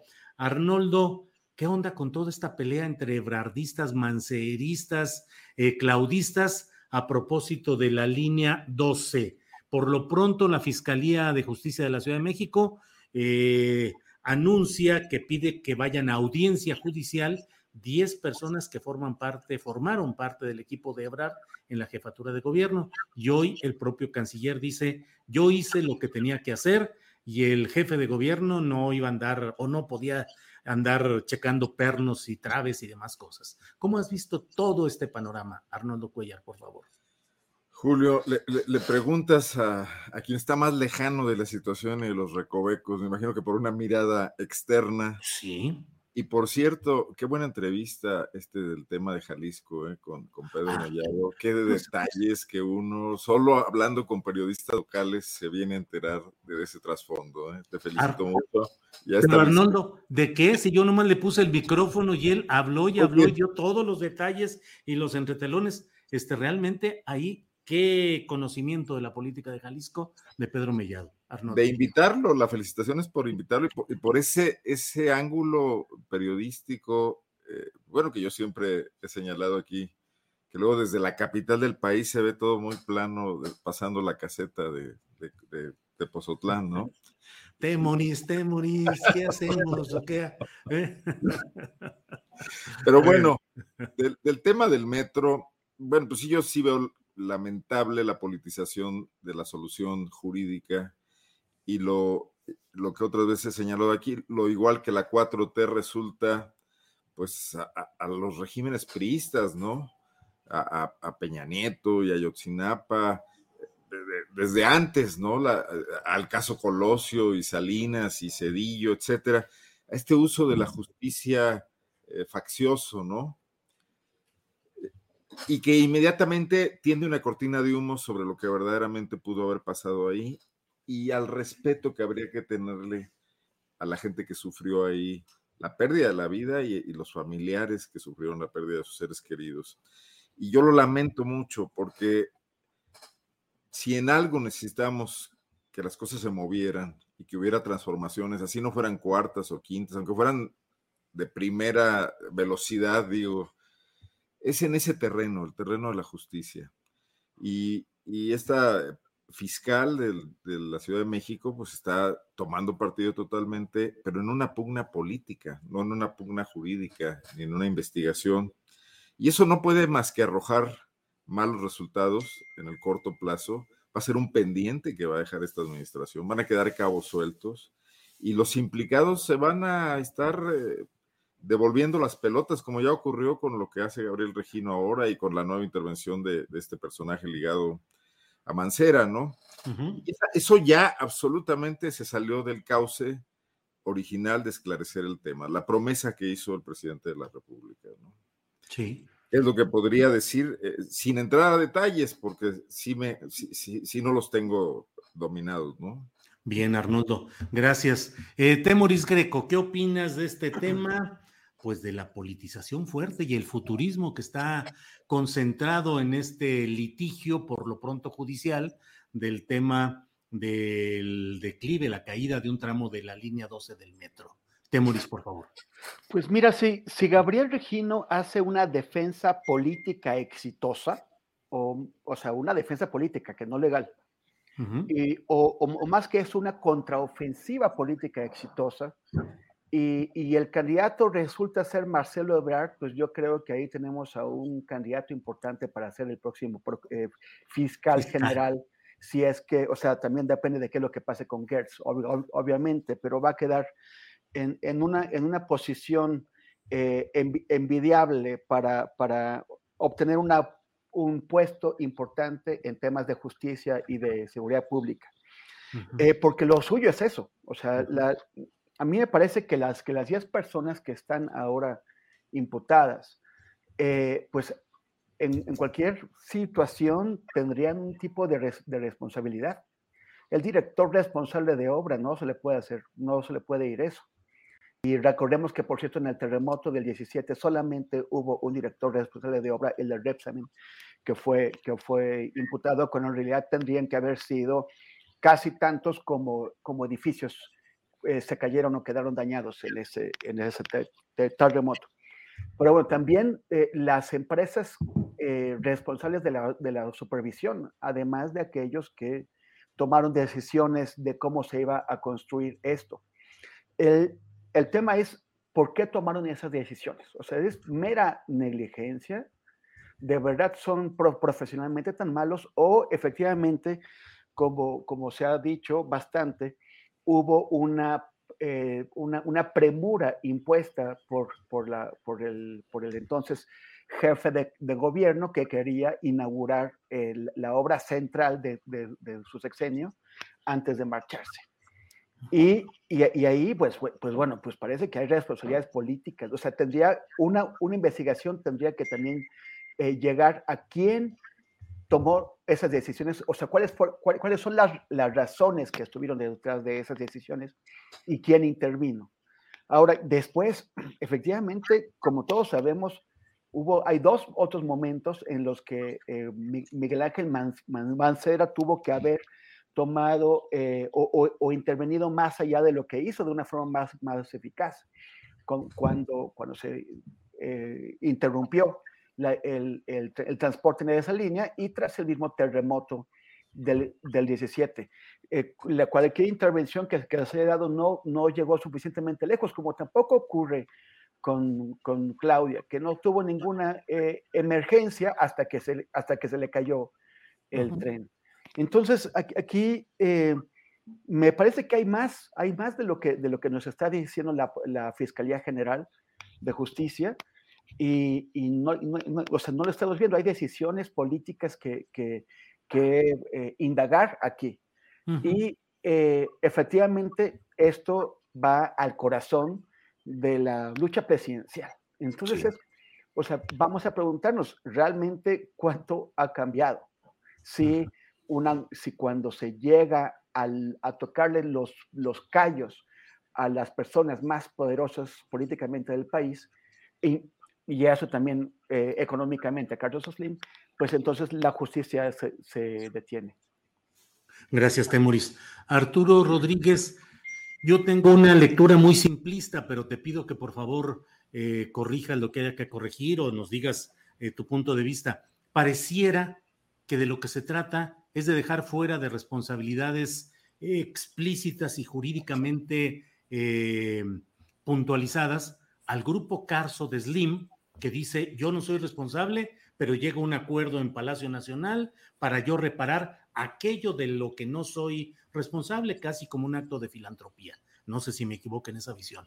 Y la otra, la Fiscalía eh, General de Justicia, que teóricamente es autónoma, pero que está relacionada con el grupo de Claudia Sheinbaum, que suelta las baterías solo contra miembros de la administración ebrardista y del flanco ebrardista salta Gabriel Regino a acusar a Mancera y al actual secretario de Obras Públicas del gobierno eh, de, de la Ciudad de México. Muy temprano todo esto, Arturo Rodríguez, y finalmente resulta dañino para la marcha de los asuntos públicos que tan temprano estén las balaceras políticas con vista al 2024, Arturo? Pues mira, yo creo que sí. Eh, no, mm, eh, creo que efectivamente hay una conducta que tiende a, extrapolar posiciones en eh, relación a 2024. Faltan dos años para, para, la designación y naturalmente quienes aspiran a la postulación morenista a suceder a López Obrador, pues están ya en lo suyo, están construyendo sus estructuras y también eh, pues tratando de sacar ventaja al adversario. Eh, sin embargo, yo creo que una de las características de la actual administración es que eh, aun cuando existen muchos casos abiertos de corrupción y en este caso de una corrupción cuyo resultado fue letal, eh, nos encontramos eh, ante una politización eh, extrema de por sí. o sea, no es privativo de este caso. Yo creo que en todos los asuntos que hemos estado observando a lo largo de casi tres años, hemos visto esta politización extrema de los temas y que dejan muy mal parada la función por una parte de procuración y naturalmente por otra bajo observación la de impartición de justicia. y en ese sentido, creo que eh, la discusión de origen sobre la línea 12, eh, la línea 12, el accidente de la línea 12 en sí mismo, eh, propiciaron que con esta proclividad propia del actual gobierno, ciertamente, por la forma en la que el presidente pues diario aborda asuntos que a veces que ni siquiera son de su ámbito de competencia, y por otro, pues de una oposición que también trata de no dejar pasar ninguna eh, posibilidad de cuestionamiento al gobierno, eh, en sí la línea 12 marca una anticipación de la sucesión presidencial, porque desde los días posteriores al siniestro empezaron inmediatamente las lecturas eh, futuristas sobre el 2024. Ahora bien, evidentemente, eh, eh, concentrándonos en la parte judicial, yo pensaría o quisiera pensar que estamos en una primera etapa del proceso y que seguramente no podrán dejar de observar eh, en, un procedimiento estándar de esta naturaleza eh, que eh, pues existen evidentemente faltas por acción u omisión eh, en cuanto al deber de cuidado que debieron seguir no solo los eh, funcionarios responsables de la construcción, sino también los que estuvieron al frente de la administración y operación posterior, que ya mencionaban ustedes, eh, pues es durante el gobierno de Miguel Ángel Mancera y durante lo que iba de la administración de Claudia Sheinbaum. pero creo que la lectura política es innegable y el, punto es que eh, en este asunto, pues eh, pareciera que efectivamente, al menos en esta etapa procesal, solo el grupo de Marcelo Ebrard se ve complicado, mientras que eh, los privados, en un momento en el que el discurso gubernamental se orienta siempre a una suerte de sanción a aquellos favorecidos o beneficiarios del contratismo gubernamental quedan eh, absolutamente ajenos eh, al accionar de la justicia, únicamente llegando a un arreglo, un arreglo que eh, por lo demás es opaco para resolver los problemas y, y, volver a echar a andar esa infraestructura sin que existan sanciones eh, para quienes pudieran haber sido responsables en la ejecución del proyecto. Entonces, creo que eh, la 4T, por su misma eh, dinámica, se le revierte en este caso sus formas de, hacer política y de discutir, metiéndolos pues en un berenjenal difícil de, de, resolver, al menos en el corto plazo. Arturo, muchas gracias. Em, Arnoldo Cuellar, otro de los temas que está en la discusión pública fuerte es lo relacionado con la reforma eléctrica. Eh, pues están declaraciones de un lado, de otro, y cuatro expresidentes del PRI, del Comité Nacional del PRI, han dicho que no va con la filosofía o con el sentido de ese partido tricolor el apoyar esta reforma que propone el presidente López Obrador. Todo esto con una franja de PRI que pareciera estar dispuesta a negociar el sí con López Obrador y otra franja que está resistiendo. ¿Cómo ven la discusión en general y las perspectivas de apoyo, estancamiento o rechazo a esta reforma eléctrica en el Congreso, Arnoldo? Para empezar, me parece de risa loca eh, que hayan acudido a cuatro expresidentes del PRI para validar la posición contraria a la reforma, porque el PRI no tiene liderazgos eh, que hayan construido esto en base a, un ascendiente sobre las bases. O sea, si es presidente del PRI por un dedazo de un presidente que ya en este momento no, tiene poder. Quizás Manlio Fabio Beltrones representó una serie de acuerdos y alianzas políticas en su momento que, que, lo hacía tener un poder fáctico real y que era muy considerado dentro del PRI. No le alcanzó ni siquiera para soñar con la posibilidad de una postulación presidencial y fue arrollado por el dinero del peñanietismo. Conserva esa aura de que casi, casi de, de, de, anciano sabio al que hay que ir, muy desaparecido, por cierto, a partir de, del 2018, pero tampoco alguien que vaya a influir en, en bases. Bueno, eh, está metido en la trama de Chihuahua con César Duarte y en el manejo de recursos para las eh, campañas electorales, ¿no? No sé si ya no nos acordemos de eso. Claro. Pero ¿quién va eh, sacando esas momias de los ataúdes en los que están? ¿A quién van a convencer, Julio? O sea, naturalmente, bueno, pues los grupos empresariales que han estado moviendo esta oposición fundamentalmente tienen esa capacidad. ¿Quién se les va a resistir? Además, estoy seguro que durante muchísimos años hicieron eh, negocios juntos o, proyectos políticos juntos o confluyeron de muchas maneras. Pero no veo que eso vaya a impactar lo que puede ocurrir en la Cámara de Diputados. Sí me dice el tamaño de la preocupación que hay de que les pudieran dar baje con algunos diputados priistas vía el, el, auténtico dueño de, del 60% de las acciones de lo que queda del PRI, que es José Murat, ¿no? Como lo hemos platicado aquí. Por cierto, comentable la entrevista de Alejandro Murat con Loret, no sé si la vieron, pero bueno, resulta interesante ahí lo que pasó, ¿no? No, no la vi. Ah, eh, bastante menos crítico Loret de lo que debiera ser con un político que abiertamente es aliado del presidente López Obrador y sin duda no era una entrevista únicamente periodística. Sin duda, Murat se protegió recorriendo lo que todos sabemos, ¿no? Quizás una entrevista pactada publicitariamente y entonces se manejó así. Porque también hay que entender que se están acabando las fuentes de financiamiento para estos proyectos periodísticos emergentes.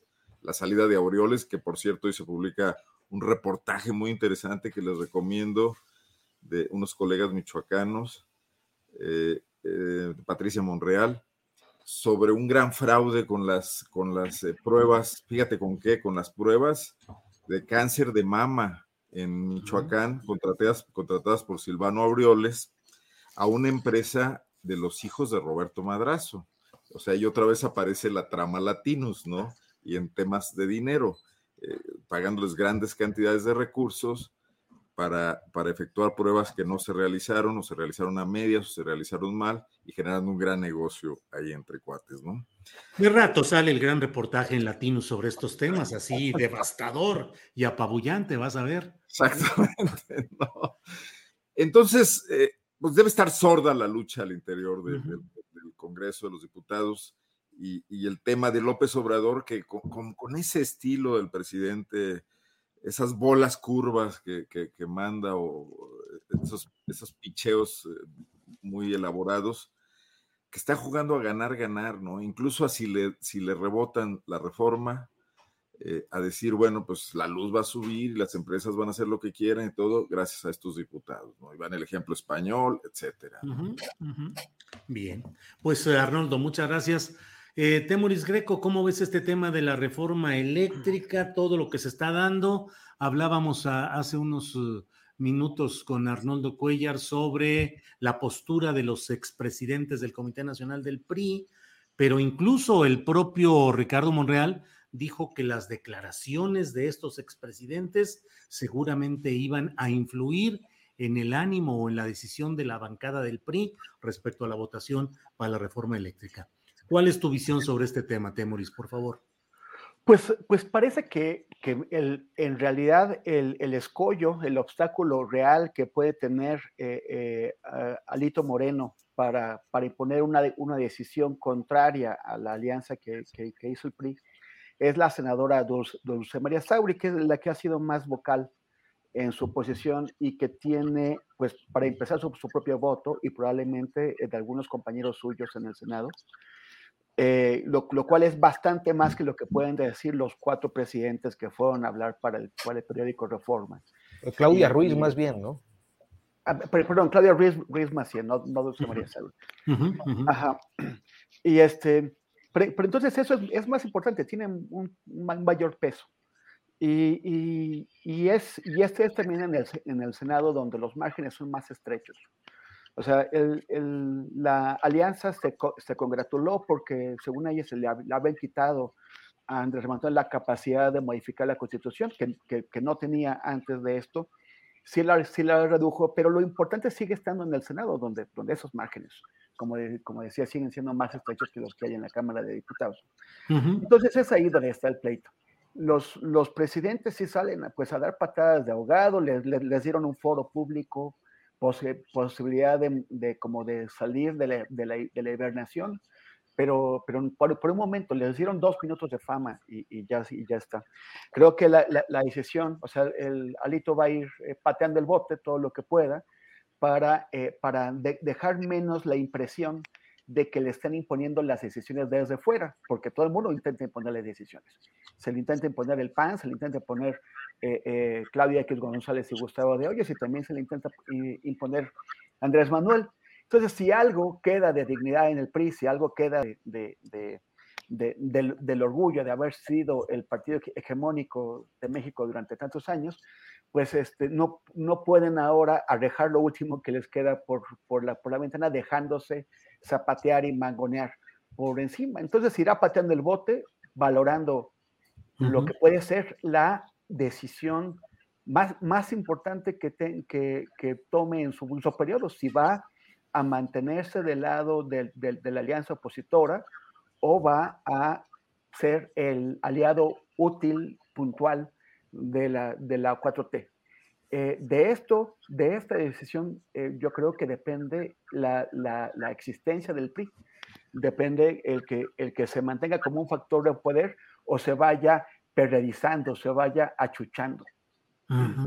Bien, Temoris, gracias. Arturo Rodríguez, ayúdame a contestar lo que luego preguntan por aquí o plantean en el chat, que dicen, bueno, ¿Y por qué se detienen en ese partido que ya es eh, casi cadavérico, que ya no tiene fuerza? ¿Qué importancia tiene el PRI en el momento que se está viviendo México? Tiene, según mi punto de vista, pues una importancia como bisagra, como aportador de los números básicos que se necesitan para esta aprobación eventual de la propuesta de reforma eléctrica en la Cámara de Diputados y luego en el Senado. Pero ciertamente, Arturo Rodríguez, ¿Qué es el PRI? ¿Qué queda del PRI? ¿Por qué es importante o no la, el posicionamiento político del PRI en estos momentos, Arturo? Bueno, tiene que ver eh, primero que nada con, los votos. Eh, el partido Morena con sus aliados eh, tuvo una reducción importante de posiciones en la Cámara de Diputados. Por importante digo, sigue teniendo una mayoría simple, pero no tiene la mayoría calificada que se necesita para aprobar reformas constitucionales, que son, eh, si no me falla la memoria, 333, 334 votos. Y para en la pasada legislatura, nada más como parámetro, le faltaba uno o dos. Entonces era muy fácil conseguirlos con algún partido, eh, no de sus aliados, que, en la legislatura pasada eran el, PES, eh, el PT y, el Verde, eh, de facto, sino que podía, pues a lo mejor jalar alguno de Movimiento Ciudadano, del PRI o, de alguna, o del PRD. pero en esta ocasión, necesita alrededor de 58 votos para conseguir una reforma constitucional y esos 58 votos únicamente se los puede eh, dar el PRI. El PRI que por una parte creo que, eh, eh, si se me permite la, digresión, pues tiene políticos muy experimentados. Yo, yo, sé que cuando uno dice esto pareciera que está hablando bien o, mal de los presos o lo que sea, pero son políticos muy experimentados que eh, durante el primer mes y medio de la actual legislatura eh, lograron construir diferentes consensos que mejoraron sus posiciones en la Cámara de Diputados, particularmente por una relación que se ha consolidado mucho entre el coordinador de Morena, Ignacio Mier, y Rubén Moreira, el coordinador de la bancada del PRI. Eh, consiguiendo, entre otras cosas, bueno, pues el primer año de Junta de Conciliación, de la Junta de Coordinación Política, consiguiendo entre las comisiones eh, Gobernación, eh, Vigilancia, Auditoría Superior de la Federación, entre otras, que son consideradas en el ámbito, en el argot legislativo como triple A.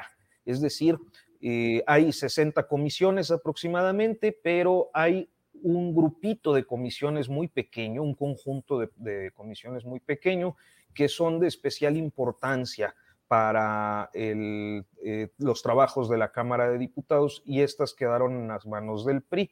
Entonces, al construirse esta relación tan, tan notoria entre Ignacio Mier y Rubén Moreira, pues eh, se encendieron inmediatamente las alarmas, sobre todo del PAN y del sector del empresariado, que fue el que articuló la coalición PRI-PAN-PRD previo al proceso electoral, esta coalición que se llamó Sí por México, y que de inmediato pues trató de elevar el tono de la discusión en materia eléctrica debido a que eh, parecía que eh, ya estaban prácticamente planchadas las cosas para que se aprobara la iniciativa como quería el presidente. A eso atiende una radicalización de posturas en el PAN, eh, una aproximación muy evidente de las posiciones de movimiento ciudadano al PAN, inclusive más eh, coincidentes eh, de Movimiento Ciudadano con el PAN que del propio PRI, que era su aliado electoral y pretendidamente legislativo.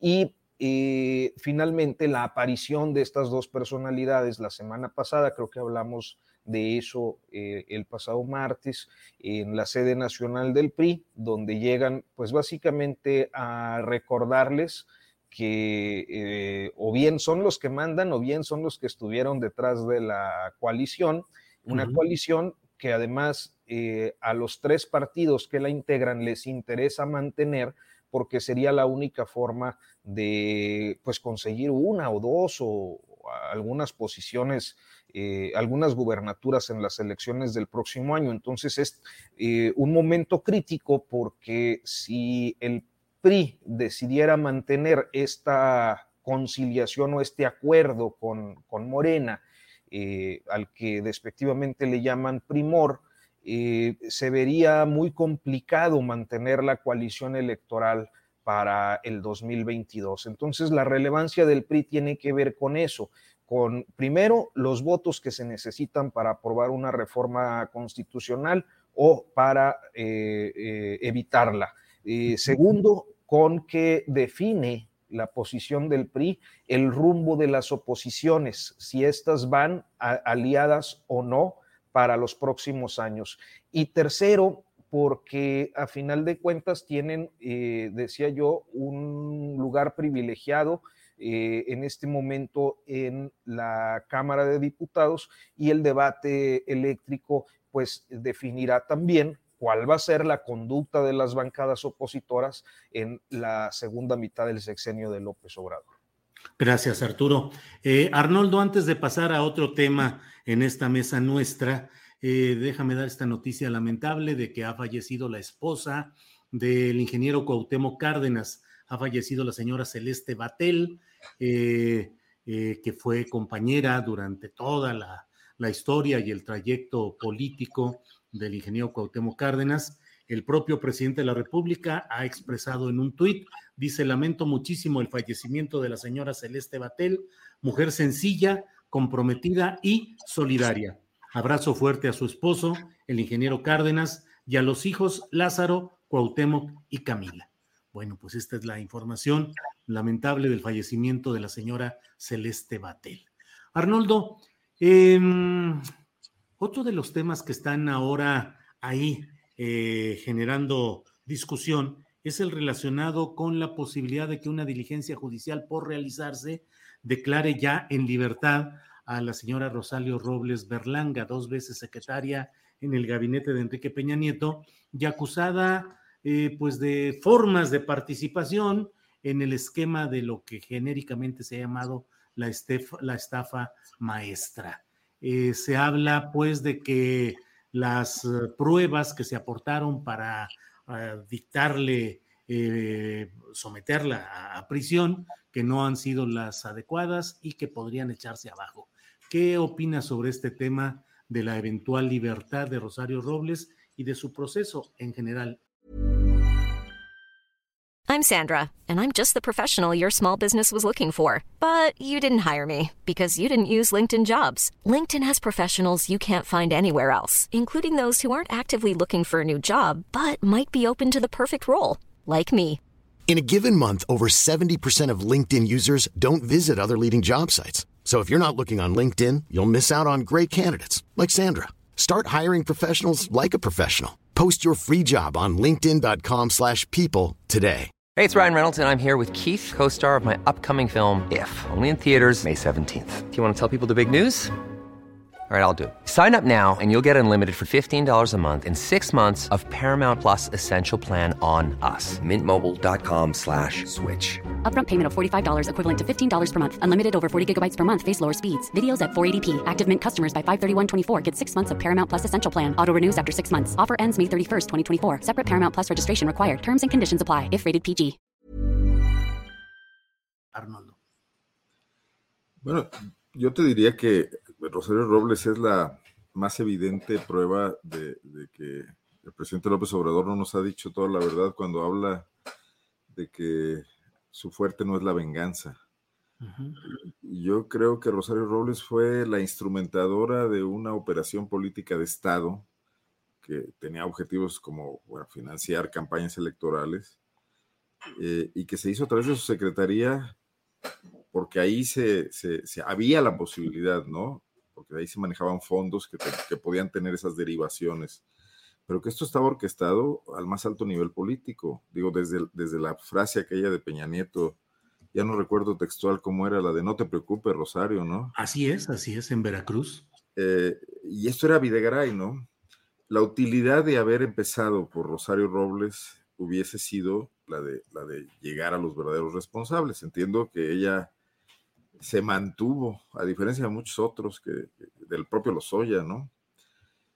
Y mantenerla en prisión, pues eh, ahora que sabemos que además se hizo torciendo la constitución, dándole tortura a, las leyes, evidencia esa operación también política, porque además no había ninguna intención de, llegar hasta las últimas consecuencias, ¿no? Yo me imagino que esos funcionarios roblistas, por cierto, como Emilio Cebadúa, que sí estuvieron siendo testigos, colaboradores eh, de la fiscalía, también tenían información de dónde venían las órdenes. Y si se quería en serio eh, abrir, abrir en canal una operación política de Estado para evidenciar eh, estas maniobras de las que incluso el López Obradorismo fue víctima una y otra vez a lo largo de todas estas elecciones en las que participó, pues eh, ahí estaba la posibilidad de seguir ese hilo y no detenerse exclusivamente en Rosario Robles, que seguramente sí le debía muchas a López Obrador desde las épocas de... De, de, De Bejarano y de Ahumada. de Bejarano y de Ahumada, exactamente.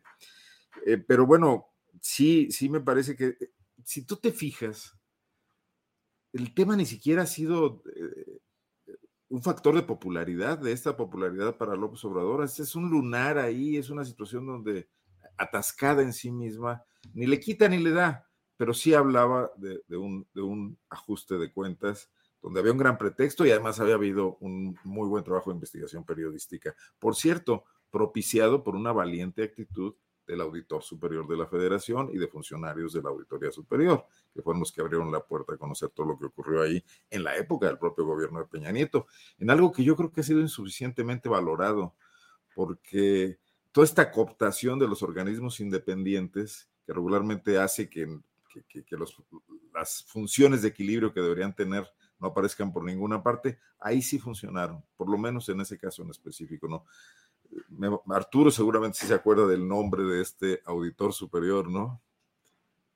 Esa es nuestra biblioteca ambulante. Yo no lo Arturo tengo en Rodríguez. este pero la, la- eh, o sea, hay que recordar que la, la investigación periodística parte de los informes de auditoría. Lo que hicieron fue eh, eh, seguir, seguir los, los datos de la, de la auditoría que fue elaborada por una auditora que yo recuerdo, eh, nada Dora. más su nombre, Muna. Dora Muna Buchaín. Exactamente. Bueno, gente a sus órdenes, pero un poco autorizada por el nivel que tenía el auditor superior. Ya consulté a Google y creo que dice que es Juan Manuel Portal. ¿Será el auditor superior de la federación en aquella sí, en aquel sí, momento. Es que hay que recordar que, que, esto que genéricamente llamamos la estafa maestra acumula una serie de informes de auditoría desde 2012 o 2013 hasta 2016-17 y yo creo que podríamos sumar también algunos casos del 18.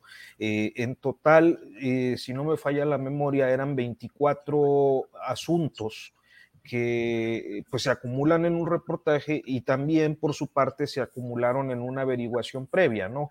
Esa averiguación previa, eh, si quieren ahorita le, le, entramos tantito para ver cuál es el sentido, ya que terminen mis compañeros en el, muy bien, gracias Arturo. Temoris, venganza política desde el poder presidencial, corrupción completita que debe ser castigada, eh, distorsión judicial. ¿Qué opinas del caso de Rosario Robles? Mira, Rosario debe esas y muchas más, ¿no? O sea, por ejemplo, recordemos el caso vergonzoso de la, de la falsa cruzada, de, del falso éxito de la Cruzada Nacional contra el Hambre, que, que, una compañera periodista, Karen Cota, eh, desveló y, y, fue Rosario Robles a gritonear al periódico y, y, y a, a, exigir, y le cambiaron el título. Entonces, el falso éxito de la cruzada con, con, contra el hambre perdió el falso y se convirtió en el éxito de la cruzada contra el hambre. Este, y, y, ese es, son, son, son crímenes mayores. Lo que demostró esa investigación fue que en, en, en, los municipios más pobres del país, en, donde se necesitaban más esos apoyos, había un, un, una, un alcance inferior a, la población que, que requería de esos apoyos. Y en otros municipios, más hacia el norte del país, eh, donde no había una población importante que lo requiriera, había un, un sobrealcance de la población, o sea, cinco veces más del, del, del, número de habitantes que requerían este apoyo, era lo que, lo que se registraba que le estaban re, recibiendo. En realidad había un desvío, un, de, un desvío por el, por, por el, cual a mí me parece que no se ha hecho ningún, ningún proceso, pero un desvío que tiene un impacto en la sociedad, un impacto, por ejemplo, en la niñez mexicana en, en, en, cientos de miles, si no es que millones de niños que debieron haber recibido esos apoyos, cuyas familias debieron haber recibido esos apoyos, que no, lo que no ocurrió así porque fueron desviados y son niños que crecieron desnutridos. Y, y la desnutrición infantil tiene un, un, impacto para toda la vida. Son niños que no van a tener las mismas oportunidades que los que comieron bien para poder mejorar en la vida. Esto, o sea, destruyó la vida, las vidas de demasiadas personas. Ahora, ¿por qué lo hizo? O sea, no, no lo hizo nada más porque sí, ella, ella, ella efectivamente, como dice Arnoldo, estaba recibiendo órdenes, había gente arriba que, que, que, que, se lo estaba pidiendo. ¿Y por qué, por qué va solamente sobre ella? Ahora, es, el día de hoy, la, Fiscalía General de la República está dando señales, está diciendo que ahora finalmente sí van a imputar a Peña Nieto, sí van a imputar a Videgaray, a Anaya y, a otros. En, parte con base en las, declaraciones de los, de, de, los, de los Oya o la información aportada por los Oya. Pero la, la pregunta es, ¿de verdad tienen con qué? El 3 de noviembre es el día límite en que, de acuerdo con el acuerdo establecido con los Oya, eh, él, todavía po podría aportar elementos de prueba para, eh, para, para, esta investigación. No se sabe que lo haya hecho ya. Lo que sí se sabe es que Alejandro Gertz tiene los dedos en la puerta, lo agarraron con los dedos en la puerta, con, el, con la salida, con las fotos de la, de la, de la salida de los Oya a, a un restaurante de lujo. Eh, y, entonces parece una reacción de Gertz para decir, no, no, de verdad, sí, sí, sí, sí vamos a hacer algo, sí vamos a hacer algo. Tiene los elementos para imputarlos. O sea, hay dudas en el caso de Rosario Robles de que a pesar de todo lo que hice, realmente tengan los pelos de la burra en la mano. Y también hay dudas de que los tenga ahora y de que los Oya haya provisto la información y los elementos de prueba que prometió.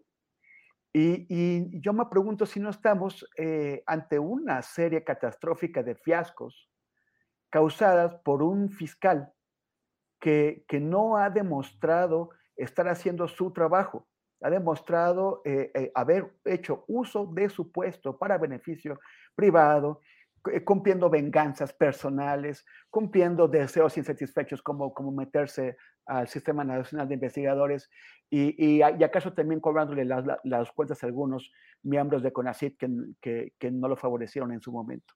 Esto eh, son, son cosas que hay que demostrar, pero eh, lo que sí es que está muy lejos de estar dando respuesta a las expectativas que se generaron cuando fue nombrado eh, eh, como, como, como, fiscal.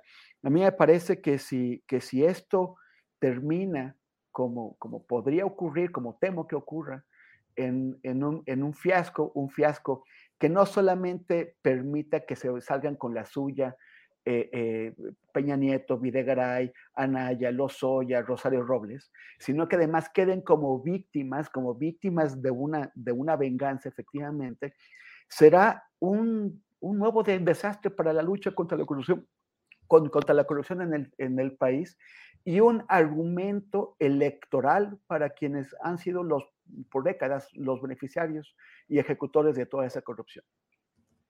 Gracias, Temoris. Eh, Arturo Rodríguez, ¿cómo ves el tema de Rosario Robles? Eh, ha sido usado para una venganza grupal desde aquellas, aquellos lodos de, de los video escándalos eh, propiciados por Carlos Ahumada, que era la pareja sentimental de Rosario Robles y que impactaron a René Bejarano tratando de impactar en realidad al propio Andrés Manuel López Obrador para que no fuera candidato presidencial. En fin, toda esta historia, estamos en presencia de jaloneos judiciales menores, queda a un lado el propósito de justicia. En fin, ¿cómo ves todo este tema, Arturo?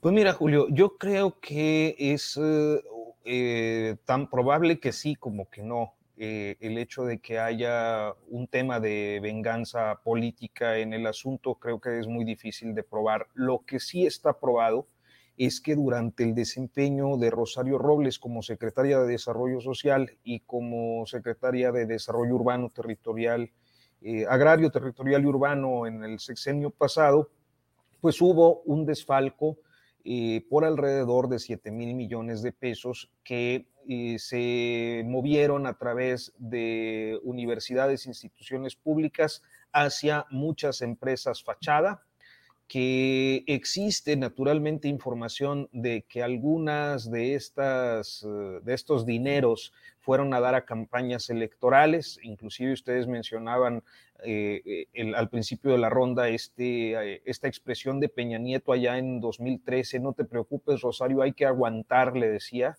y precisamente cuando empezaban a verse estos desvíos de fondos de la sede Sol a la campaña electoral en el estado de Veracruz, que creo que aquel año tenía alguna elección eh, local.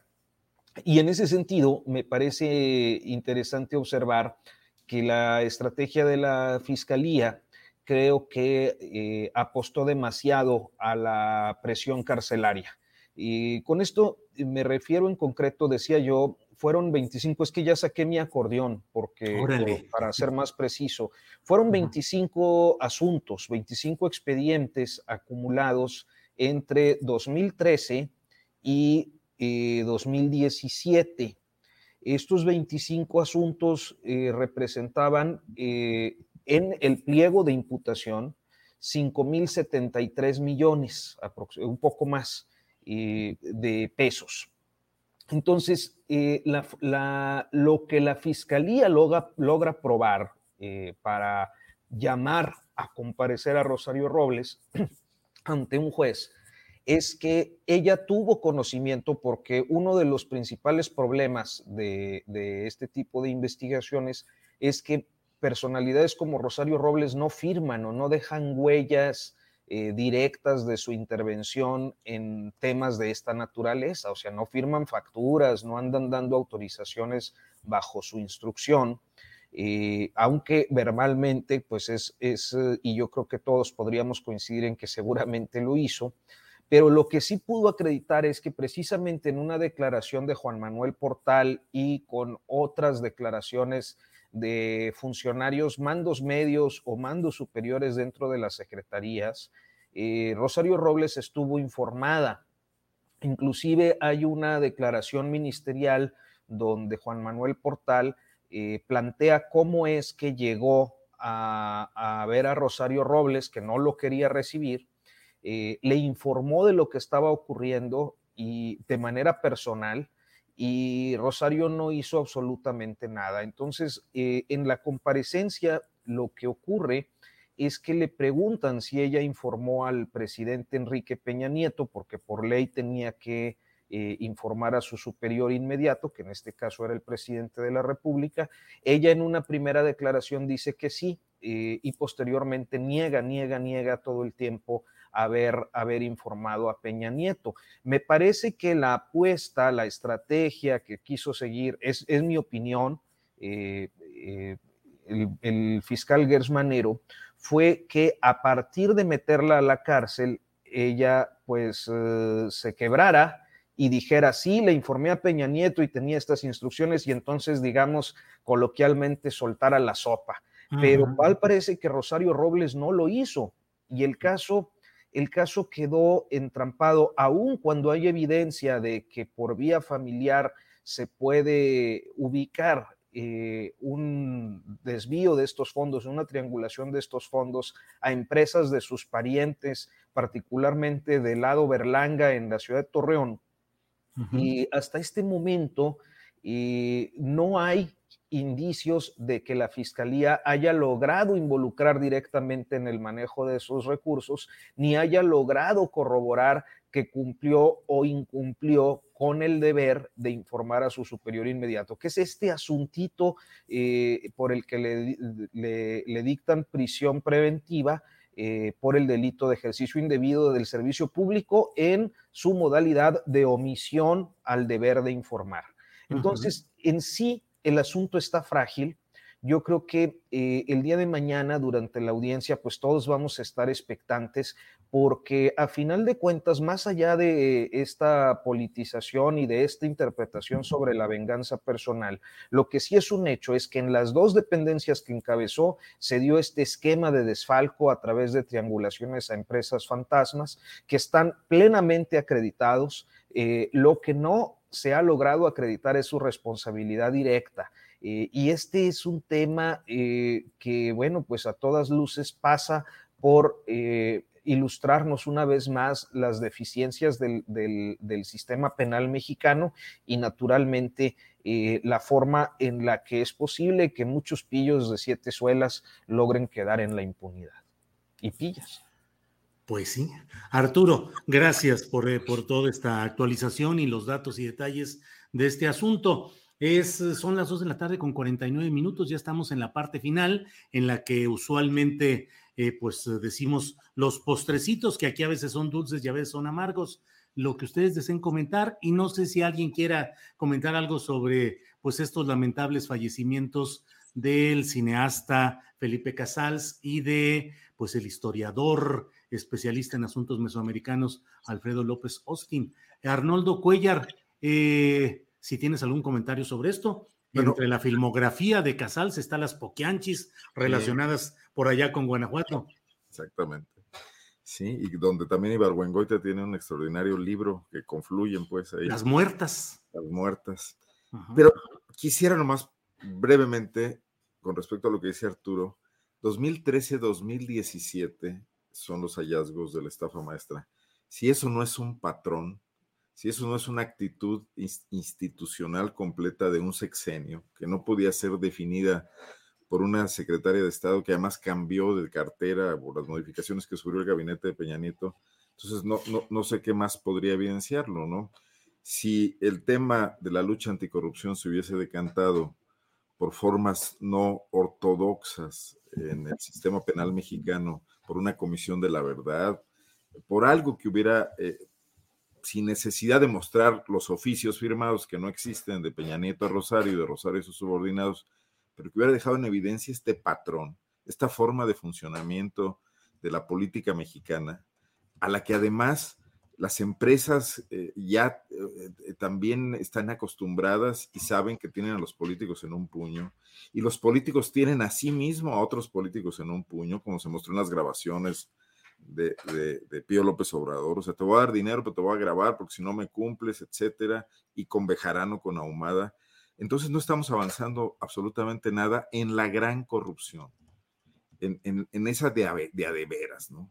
No en los carteros y en, y en los asuntos absolutamente menores, en la que se lleva a cabo entre los Pinos y, y la Secretaría de Estado, que no tiene por qué preocuparse porque sabe que está obedeciendo instrucciones y que se da el lujo de no recibir al auditor superior al que teóricamente todos deberían temerle o estar preocupados por, por su actuación. ¿no? Entonces ahí, me parece central esto como emblema del fracaso del planteamiento de combatir la corrupción que hizo el presidente de la República de arriba hacia abajo, ¿no? Este, Creo que sí merecería un, un, un, análisis mínimo, una autocrítica, porque quedan por delante tres años en los que algo podría ocurrir todavía. Bueno, dicho eso, pues bueno, sí, sí lamentar estas muertes de, de gentes además muy productivas, ¿no? Tanto el historiador como el cineasta, que creo que, que bueno, pues qué mejor morir después de haber tenido vidas como esas, con una producción que aportó definitivamente a la cultura mexicana en muchos aspectos, Julio. Sí. Y eh, comentar brevísimamente un tema local, porque, pues bueno, ni modo, ¿no? Es el momento de la guanajuatización, denme un minuto. la embajada, el, gobierno de Canadá acaba de emitir su alerta para que no viajen a Guanajuato. Lamentablemente los que estamos aquí, pues nos fregamos por la ruta central, la carretera que nosotros llamamos de la mentefactura, porque el gobernador tiene ahí un eslogan medio raro eh, de su gobierno, el gobernador Diego Sinue, que se suma a alertas norteamericanas que siguen vigentes. Entonces, eh, mientras se gastan muchos millones de pesos en promoción del Estado de Guanajuato para tratar de superar la crisis de la pandemia, volver a traer inversiones, etcétera, el turismo, eh, de manera totalmente desarticulada y no se trabaja en lo esencial, que es el combate a la inseguridad, llegan estos estos golpes propagandísticos terribles, que no son pues exactamente propagandísticos, pero que le pegan al discurso del gobierno desde nuestros socios comerciales, Estados Unidos y Canadá. Así andamos acá. Y para cerrar, nada más devolverle el saludo a Carolina Rocha, que muy amablemente dejó sus saludos a la mesa. Bien, gracias Arnoldo Cuellar. Temoris Greco, eh, lo que desees en esta parte final y aquí, adelante, Temoris. Pues estaba, estaba pensando sobre el tema de, esta partidocracia mexicana que, por un lado tiene ese sistema de, tres partidos grandes y luego unos, unos, la moralla, unos partidos chiquitos que, que, siempre pues logran acomodarse, ¿no? Como sea. O sea, el, el PT, el Verde y ahora el, el PRD también, siempre buscando un, un huequito eh, a, quien, a quien pegársele y, siempre sacan beneficio de ellos. O sea, el, el, PRD pues ya no tiene aspiraciones a más que, que eso, que, que, agarrar las migajas, pero, pero la sigue agarrando, se beneficia, le sale bien. El, al día de ayer, nuestra, colega Marta Anaya publicó unas declaraciones que le dio Jesús Ortega, el, el, jefe de, de, Nueva Izquierda, de los, de los chuchos del PRD, eh, al respecto de la reunión con, con De Hoyos y con, y con Claudio X. Y Chucho le, le decía que, que, eso de, que de, la, de la izquierda que no quiere eh, reunirse, que no quiere tomar en cuenta a los empresarios, es una izquierda dogmática y antigua, ¿no? Entonces se entiende que lo, que lo moderno es subordinarse a los empresarios. O sea, es como muy, muy, muy vergonzosa su posición. Porque, o sea, a mí me parece que nadie que no entienda lo que es la política real puede pensar que tú puedes excluir del, diálogo, de las negociaciones, a, un factor de poder político tan importante como son los empresarios. O sea, cualquier partido tiene que negociar con ellos. Pero una cosa es negociar con ellos y otra cosa es que cada vez que algo pasa, te llamen a cuentas, te den un tirón de orejas y tú, y tú aparezcas además en fotos públicamente exhibido en, esa condición, sobre todo si eres un partido que se reclamaba de izquierda. Y, y así esos empresarios son notoriamente de una, de una derecha bastante alejada del centro. Entonces, qué triste, o sea, qué, qué, qué triste postura, qué, qué vergonzoso. Y, pero, pero van a seguir medrando, o sea, así como, como el verde y el, y el, el PT seguirán por ahí mamando del presupuesto que nosotros eh, pagamos, que les damos del presupuesto público y también de las prebendas que los partidos grandes les, van a dejar. Es una, es una pena y, así pues parece que estamos condenados a ello. Bien, gracias, Temoris. Arturo Rodríguez, por favor, eh, tu participación final de este día en esta mesa de los super periodistas del Supermartes. Arturo, por favor, lo que desees. Pues muy rápido, Julio, nada más eh, eh, traer una memoria, una memoria que tiene que ver con lo sucedido eh, pues a lo largo del último año en el estado de Guerrero. ¿Por qué? Pues porque considero eh, lo que fue además el tema de, mi columna en el Heraldo de México el pasado sábado. Muy completa la ley, Arturo, sí. Muchas gracias, Julio. Este, considero que es el primer gran conflicto que, con consecuencias dentro de la 4T. Es decir, hay un segundo que seguramente será el de Marcelo Ebrard, Claudia Sheinbaum, que ese sí va a ser eh, quizás una hecatombe, pero eh, yo considero que es un sismo, un sismo que tuvo damnificados muy claros con eh, pues una candidatura fallida, frustrada, de una personalidad política que acabó en el desprestigio absoluto, que sin embargo pudo dejar a su hija como candidata y, convertirla en gobernadora, no así con, concretar su sueño de vida de ser gobernador, dudo mucho que llegue a serlo Félix Salgado Macedonio, pero que en toda esa disputa que se dio y que detonó en esto, eh, pues hubo gente como la secretaria entonces de la Función Pública, Irma Sandoval, que debió renunciar, como Gabriel García, que era el único aliado de, Sandoval Ballesteros en aquel tiempo eh, y que también quedó fuera de la administración, en parte por lo sucedido con eh, pues todos los casos de eh, corrupción y, quejas abiertas en la función pública que Irmeréndir había encubierto eh, en las superdelegaciones a cargo de Gabriel García. Y pues con el grupo particularmente de los bejaranos, de los bejaranistas, al menos pues un poco limitados en la operación de la política social que, llevan a, cabo a través de Ariadna Montiel, eh, debido a que pues fueron ellos quienes eh, iniciaron, digamos que las hostilidades, eh, sembrando preguntas o, pseudo reporteros en la mañanera. Entonces, eh, creo que es muy interesante ver, se cierra un capítulo de un conflicto interno importante, eh, un conflicto intestino dentro de la 4T. Eh, Evelyn Salgado ya es gobernadora y ahora pues se abrirán otros capítulos que, que vale la pena ver cómo cómo se desarrollan, porque creo que también este desenlace nos deja ver un tanto cómo se desenlazarán algunas otras cosas con el presidente López Obrador y su gente. Y bueno, pues agradecerles como siempre eh, la posibilidad de platicar, de, coincidir en esta mesa, Julio. Eh, decir nada más que me llama mucho la atención, como que en Guanajuato son muy buenos para, para poner nombres. Yo de cosas, yo me acuerdo, ahí en León se habla mucho de, del puente del amor y no tiene nada que ver con esos romanticismos turísticos del callejón del beso en la capital guanajuatense, sino con alguna connotación política. Y ahora esto del, puente factura, o cómo nos dijiste. Mente factura. Mente factura. Pasar de la manufactura a la mente factura. Es una teoría de evolucionismo industrial que ni siquiera es muy novedosa, pero bueno, aquí ya nos tienen hartos con la propaganda. El Puente del Amor lo hizo Ricardo Sheffield, hoy, hoy de Morena. Y le puso un gran corazón el 14 de febrero porque en esa época estaba enamorado y estaba a punto de casarse con su esposa. esa es la historia. Era alcalde de León. Ándale, las historias. Bien. Pero, pero la mentefactura, ¿qué? O sea, pasar de la manufactura a la mentefactura. Es que aquí pudieran hacer, diseñar vehículos en lugar de nomás fabricarlos, para, lo cual habría que invertir en educación muchísimo. O sea, y, e inventaron un valle de la mentefactura un poco como el valle de Silicon en California, ¿no?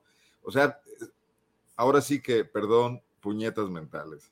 Mientras tenemos cuatro mil muertos al año, y nos desconocen los gobiernos ah, de los países estos como zona segura. Mentefactos serían los habitantes de ese lugar.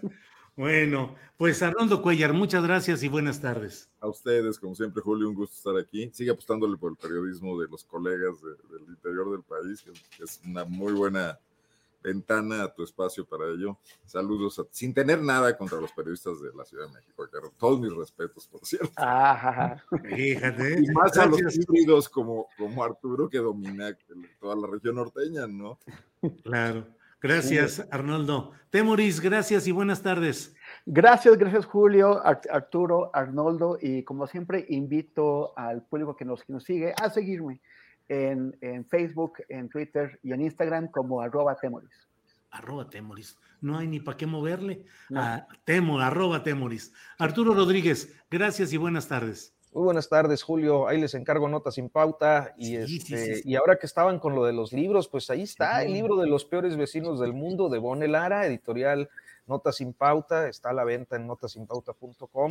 Este, a propósito de eh, pues estas reminiscencias de Ibarwengoitia que ya mencionaban, pues acá también es eh, quizás una fórmula de eh, otra manera de instrucciones para vivir en México, este de los vecinos del mundo, se los recomiendo mucho. Muy bien, Arturo, muchas gracias. Gracias, a los tres y nos vemos el próximo martes. Gracias, hasta luego. Saludos.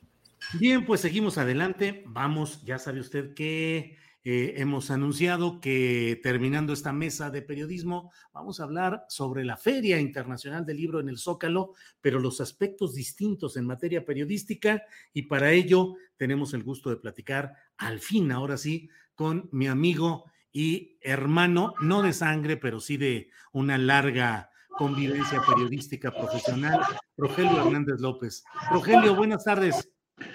Ahora sí me escuchan. Ahora sí te escuchamos con, el, con los anuncios que andas ahí poniendo de, fierros viejos que vendan, ¿eh?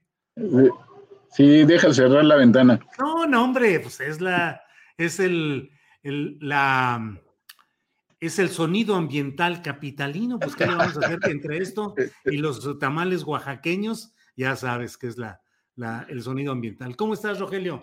Eh, bien, muchas gracias y gracias por tu cariño de siempre, Julio.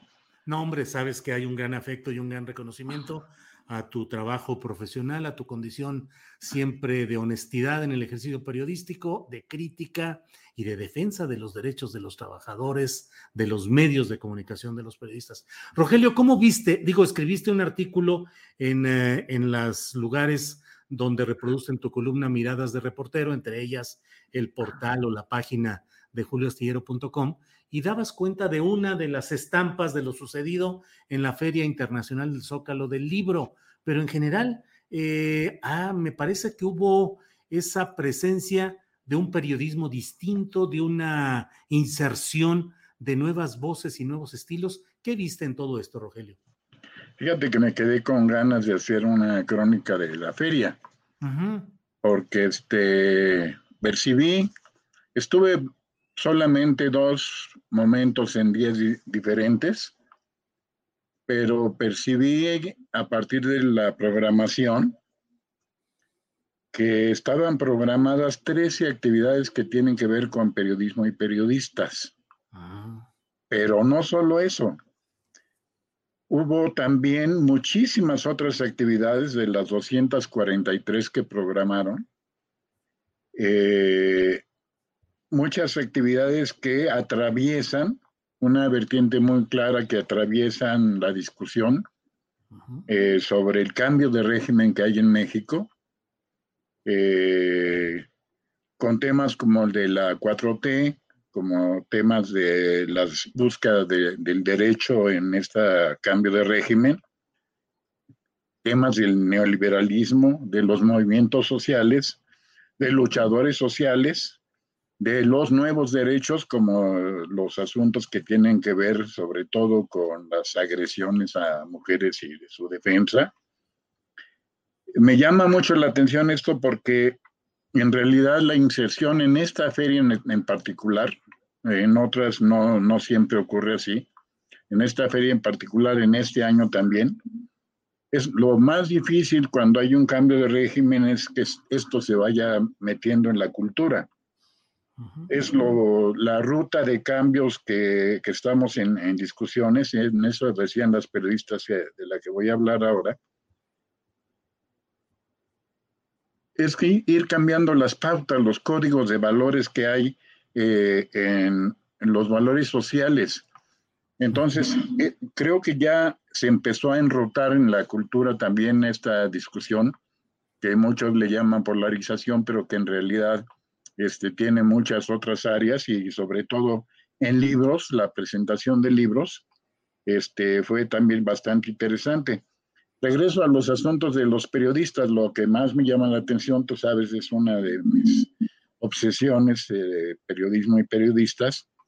Uh -huh. Fueron nueve mesas en donde se habló de, de periodismo o, o de periodistas. Un homenaje central, de los tres centrales que hubo, Antonio Elguera, un periodista de los, como ellos se dicen, de los cartonistas, de los moneros, uh -huh.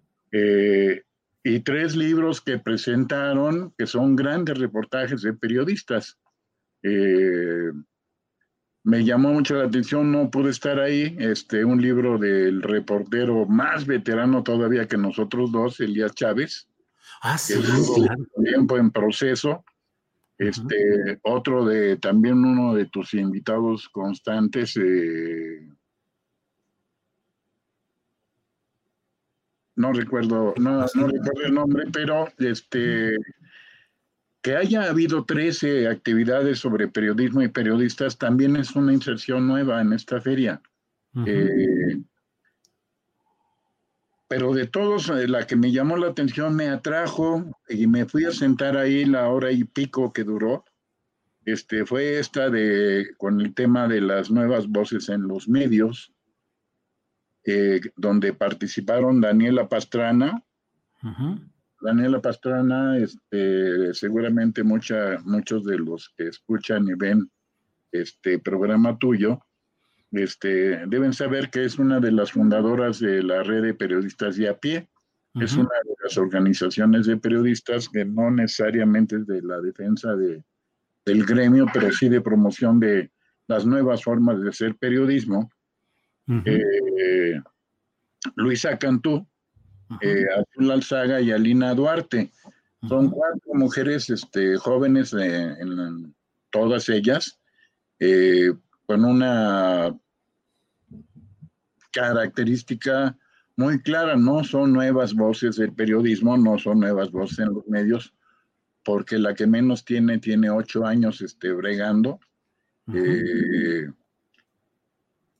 Daniela tiene 28 años, según dijo, que este, desde que empezó como reportera en Reforma, pasó por la jornada, uh -huh. ahora ya tiene una buena cantidad de años en, impulsando esta nueva vertiente de, de, periodismo. Por cierto, la red de periodistas de a pie eh, tiene la característica de que son contados los hombres que colaboran ahí en, ese, en, esa, en esa red. Y, y bueno, lo principal, lo que me llamó la atención de esta mesa no solo era la calidad de las mujeres, sino el tipo de observaciones que ellas hacen, que coinciden en mucho quizá con algunos de nosotros, como es tu caso, como algunos otros periodistas que bregamos desde hace 40 años para hacer un periodismo distinto, un periodismo de investigación, un periodismo que entienda. Lo primero que me llama la atención de lo que ellos decían, es que el, eh, tiene que haber una nueva narrativa del periodismo. Uh -huh. ¿no? Las necesidades de la gente. Las necesidades no solo de información, sino que también entienda sus problemas y que busque soluciones. Uh -huh. Creo que esto es el primer punto, una primera pauta. Claro. Me mucho gusto saber que claro. este, estas ideas viejas que algunos nosotros tenemos que parecían de pronto nos sentíamos solitarios hace 40 años, hace 30, hace 20, uh -huh. este, lo traigan ellas ya muy, muy bastante masticado, bastante elaborado. Sí. Y luego la otra que... que la Oye, Rogelio, sí. Ah, este, ¿se escucha bien o se escucha con ruido? Ya. Eh, Mm, a mí me llamó también la atención esta mesa, como tú dices, con Daniela Pastrana y todo lo que implica esta red de periodistas de a pie. eh, Luisa Cantú, que es una joven conductora que está de 1 a 3 en la octava, eh, Azul Alzaga, que está en Canal 21, que es el canal público de televisión de la Ciudad de México, y Alina Duarte, que ha viajado mucho y que financiándose como puede, ha ido a cubrir un montón de asuntos latinoamericanos, de protestas, de movimientos eh, en toda esta temporada. Rogelio, hubo quienes dijeron que se estaba chairizando la FIL del Zócalo. ¿Crees que hubo una intención política e ideológica de llevar estas representaciones a las mesas de la Feria del Zócalo? Eh, yo creo que no, más bien lo que pienso yo que había es la aceptación, el reconocimiento de lo que ocurre. Algo que, por ejemplo, estas mujeres dijeron, y bien me parece lo refleja, que este, es tiempo también de que la gente está participando más. La gente común, la gente que no está en los medios, la gente que no es escritora, que es, es muy exigente. Tu chat te lo dice. Este, cada vez que abres el, este programa, este, se refleja la discusión, se reflejan los intereses y los temas que le, que le importan a la gente. Yo creo que más bien fue el reconocimiento, porque de todas maneras no fue lo fundamental, no fue la mayoría de temas que tienen que ver con, con, con el cambio, con la izquierda, con la 4P, con Andrés Manuel López Obrador, porque de todo lo que se presentaron de libros hay distintas vertientes, distintos autores, distintas corrientes de pensamiento, como yo creo que deben de ser las editoriales, como creo que también deben ser este, las ferias de los libros, si no fue lo predominante, pero se empezó a reflejar ahí esta discusión, esta discusión nacional, pero que además se va asentando ya en materiales de discusión, en libros, por supuesto, en reportajes, por cierto, que hubo una mesa este, muy buena, también interesante, acerca de los documentalistas, que es otro de los géneros del periodismo que nosotros sabemos que es el de largo alcance y de mucho tiempo para elaborar. Este, yo creo que no, ¿eh, Julio? Este, pienso que sí hay reconocimiento a, la, a, la, a lo, que, lo que ocurre en México, porque no podríamos estar ajenos a eso. Las, las periodistas coincidieron en decir que hay otro, otros valores que también se están incorporando al periodismo para trastocar los viejos valores de que el periodismo tendría que ser neutro como nos enseñaban en las escuelas en, hace 40 años, de que tendría que ser eh, neutral, este, sino que ahora no hay que fingir que se es neutral, hay que ser objetivo, eso sí, no mentir, no distorsionar las cosas, que los sesgos que de manera natural tenemos sean sin mentiras, ¿no? Sin, sin, sin propaganda. Si somos periodistas no tenemos que hacer propaganda, sino reflejar los medios ambientes como los hay, como ves. Rogelio, es un poco el triunfo cultural de un nuevo periodismo sobre el periodismo ejercido de manera convencional o tradicional. Yo creo que todavía no. Eh, coincido con ellas en que aún somos pocos los que estamos buscando otras formas de narrar, otras formas de decir, otras formas de informar. Este, pero sí hay en todos los, los medios, todo radio, televisión, prensa escrita, este, sí hay periodistas que, que buscan este, este ángulo, pero se concentra mucho más en, las, en los nuevos medios, que por cierto fue otra mesa que presentaron ahí también este, periodistas de a pie este, de los nuevos medios, como Julio Astillero, como Aristegui Informa, como Eje Central, en los estados como La Lupa, como Vía Libre en Hidalgo, La Lupa en Querétaro.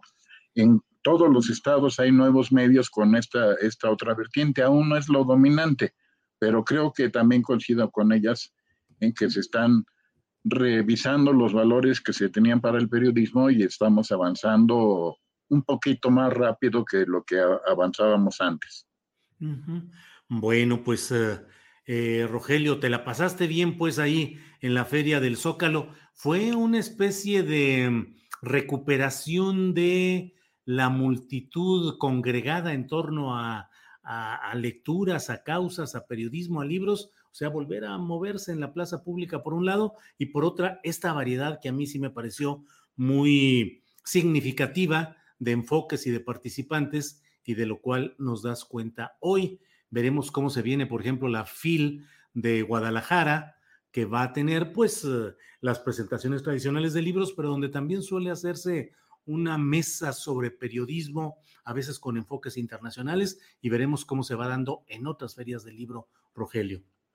La parte que más me gustó, Julio, con, eso si quieres cerramos, fue la cantidad de gente haciendo filas porque todavía hay cuidados por la epidemia, haciendo filas para ingresar a todos los puestos de libros. Filas. Ah, porque no se permite, como en lo tradicional, no se permite la aglomeración al interior de las carpas de cada, de cada editorial. Entonces, haciendo sus filas, por supuesto, las más atractivas, y esto te, te, habla, no era solamente la de la de el grupo de Paco Ignacio Taibo, que también tenía sus filas de para leer en, en libertad. En libertad. Sí, no, eran, la editorial era siglo XXI, eh, todas las editoriales tenían largas filas, la parte que yo pude hacer un, recorrido.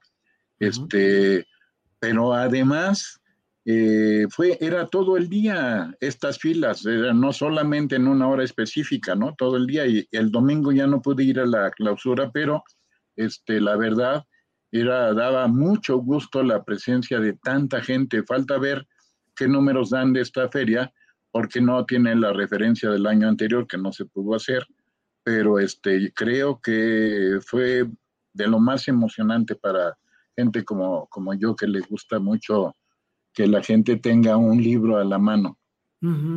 Pues señor Rogelio Hernández López, muchas gracias por esta oportunidad de platicar sobre estos temas. Y bueno, cierro nada más porque no resisto la tentación de preguntarte, ¿has sucumbido al libro electrónico o prefieres el libro físico? Eh, tengo manoseados siete libros empalmados más los tres que compré en esta tarde de visita. Entonces, la verdad, lo del libro electrónico no, es que tienes que sentarte en un lugar especial, tomar tu café, este, verlo con calma, tener el rayador en la mano para, para poder gozar un libro. Bien, Rogelio, pues eh, ya habrá oportunidad de volver a platicar sobre estos temas. Por lo pronto, muchas gracias y seguiremos en contacto, estimado Rogelio. Gracias y disculpas a la gente por el asunto del micrófono. Gracias. No, a ti al contrario, gracias por esperarnos y por reanudar la plática más tarde, pero muchas gracias, Rogelio. Hasta luego, gracias. Hasta luego. Hasta luego. Bien, pues eh, vamos ahora, vamos, eh, son las 3 de la tarde con 19 minutos y es la hora de ir con Adriana Buentello. Adriana Buentello, buenas tardes. ¿Cómo estás, Julio? Muy buenas tardes. Saludos a todos los que nos están viendo ya en este tramo final, Julio. Tenemos mucha información interesante, como, fíjate, Julio, como ya lo dabas a conocer, eh, pues en este mediodía, sobre todo eh, legisladores y exgobernadores informaron sobre el fallecimiento de Celeste Datel, esposa del ex candidato presidencial Cuauhtémoc Cárdenas, y a través de las redes sociales expresaron sus condolencias. Vemos eh, en, los mensajes de estas condolencias, desde el mensaje del presidente López Obrador hasta el expresidente Felipe Calderón y el recién exgobernador Silvano Aureoles Julio. Y pues eh, también comentarles que em, pues un tema pues, muy, muy interesante, Julio, porque de acuerdo, eh, además con información que ya adelantaba el periódico Milenio, el excomandante de la Policía Federal, Iván Reyes Arzate, a quien apodaban la reina, se declaró culpable, Julio, frente al juez Brian Cogan de Nueva York, quien lleva el juicio en Estados Unidos contra el exsecretario de Seguridad Pública, también Genaro García Luna. Y esta aceptación, Julio, de culpabilidad se da a ocho días de que sea la próxima audiencia del propio Genaro García Luna jefe de la Policía Federal de Felipe Calderón, la cual está programada para el próximo 27 de octubre. ¿De qué se, de qué se declaró culpable, Julio? De conspirar para importar y poseer y distribuir cocaína en Estados Unidos. ¿Cuáles fueron las declaraciones? Julio Reyes Arzates le, digo, le dijo al, al juez, siendo yo integrante del Servicio Público Mexicano y a cambio de un pago, estuve de acuerdo en darle a una organización de narcotráfico datos que facilitarían la distribución de cocaína estando consciente de que eso era un delito. Julio, también hay que recordar que el pasado 12 de agosto, la periodista Anabel Hernández dio a conocer eh, en entrevista con Carmen Aristegui que la defensa de Reyes Arzate y la Fiscalía estadounidense llegaron a un acuerdo de culpabilidad precisamente el 10 de agosto. Anabel Hernández dijo que Reyes Arzate había sido identificado por Sergio Villarreal, alias El Grande, uno de los principales operadores de Arturo Beltrán Leiva, como una de las personas que se reunían con el narcotráfico, por lo que eh, Julio Reyes Arzate sería uno de los personajes clave en los juicios contra Genaro García Luna y Luis Cárdenas Palomino por sus presuntas ligas con el cártel de Sinaloa. Julio, pues esta es una de las informaciones más relevantes del día de hoy. Sí, precisamente por ello, Adriana, titulamos nuestro programa, lo platicamos, eh, titularlo así, mensaje a García Luna y Calderón, ex jefe policíaco se declara culpable en Estados Unidos. Es un tema trascendente, relevante, Adriana, porque eh, las autoridades de Estados Unidos confían en que eh, esta disposición del señor Reyes Arzate sea la llave para tener mayores elementos que refuercen las acusaciones que de por sí son abundantes en términos eh, hasta de número de, hojas de expedientes que se han acumulado contra Genaro García Luna. A veces pareciera, Adriana, que estamos tan metidos ya de nuevo en el torbellino de lo preelectoral, el futurismo y las discusiones y mil cosas, que hay quienes eh, proclaman, incluso de manera eh, muy exigente, dicen, ya no voltees al pasado, ve hacia adelante, ¿por qué esa obsesión con el pasado? Sin darse cuenta de que muchos de los hechos que hoy vivimos provienen justamente de las decisiones equivocadas, malévolas o criminales de autoridades, de políticos, de partidos del pasado.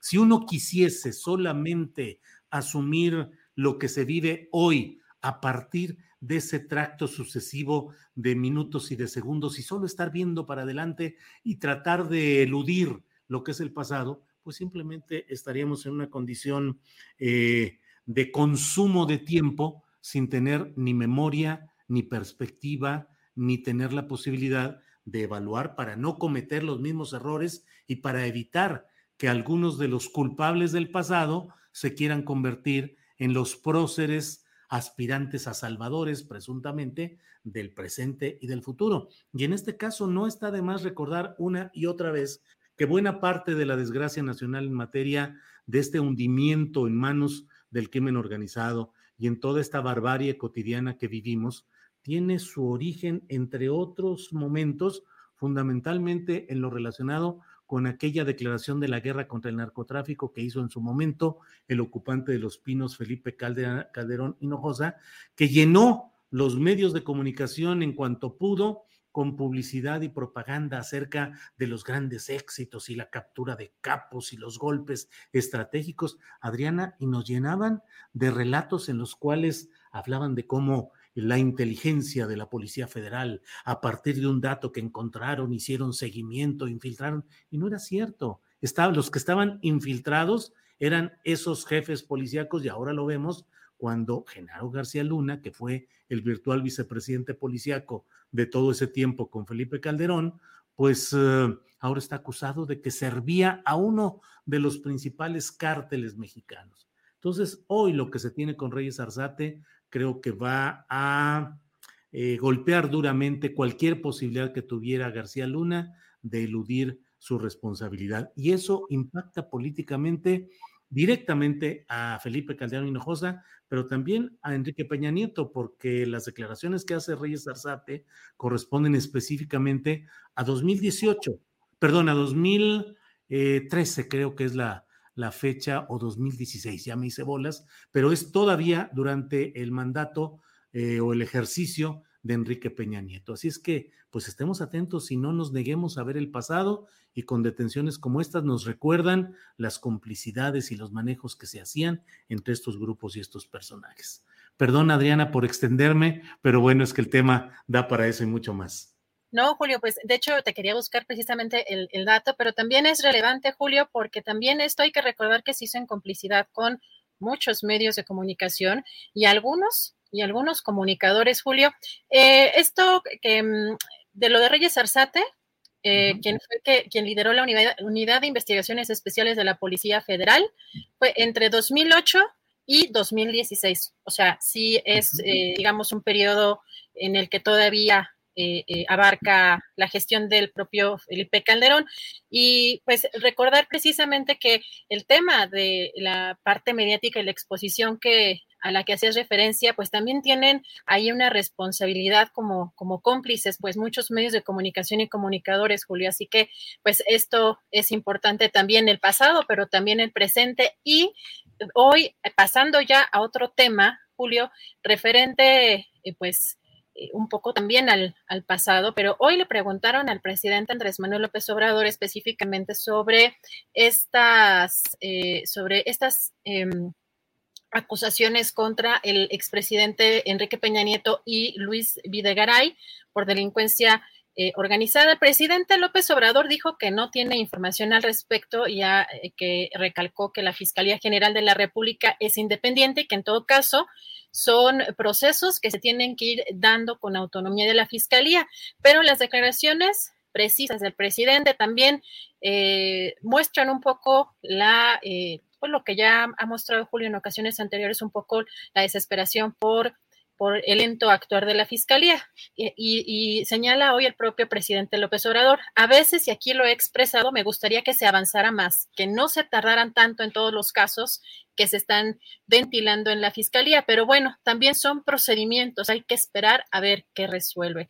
Esto en lo que ya había dado a conocer ayer el Precomilenio sobre el tema específico de la Fiscalía General de la República contra el expresidente Enrique Peña Nieto y Luis Videgaray.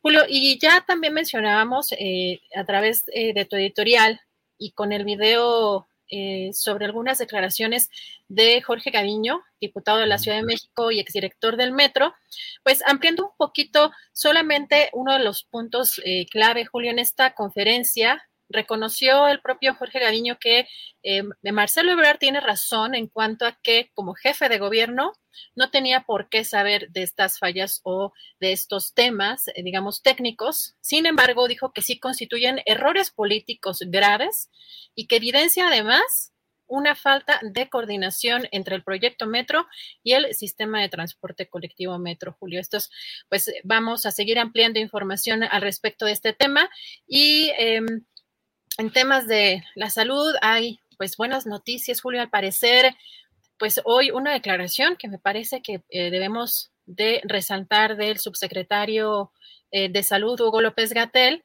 dio a conocer que México, por un lado, acumula 11 semanas consecutivas con indicadores epidémicos por COVID a la baja, también hay una reducción del 81%, 81% en la ocupación hospitalaria y también en el tema de, la, de, la, de los casos activos hay una reducción del 24%. Pero la declaración más importante, Julio, dijo, México se acerca al punto mínimo absoluto de la pandemia. Así que, bueno, son buenas noticias, sin embargo, pues tampoco es para para confiar y hay que tomarlo también con, cierta reserva y seguir y seguir cuidándonos entre todos.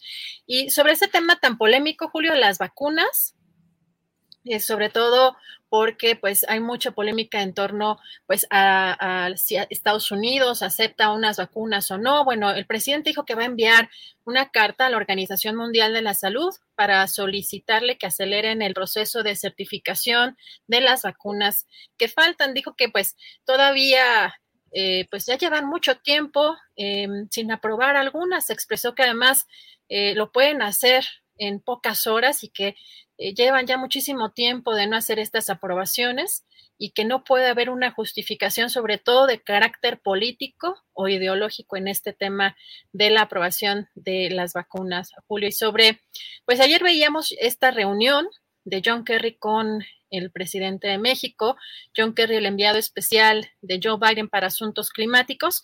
El presidente dijo que fue una una buena reunión. También dijo que se pusieron de acuerdo para elaborar una propuesta con compromisos que formalmente se va a presentar en la cumbre eh, de cambio climático el próximo, que se va a llevar a cabo el próximo mes.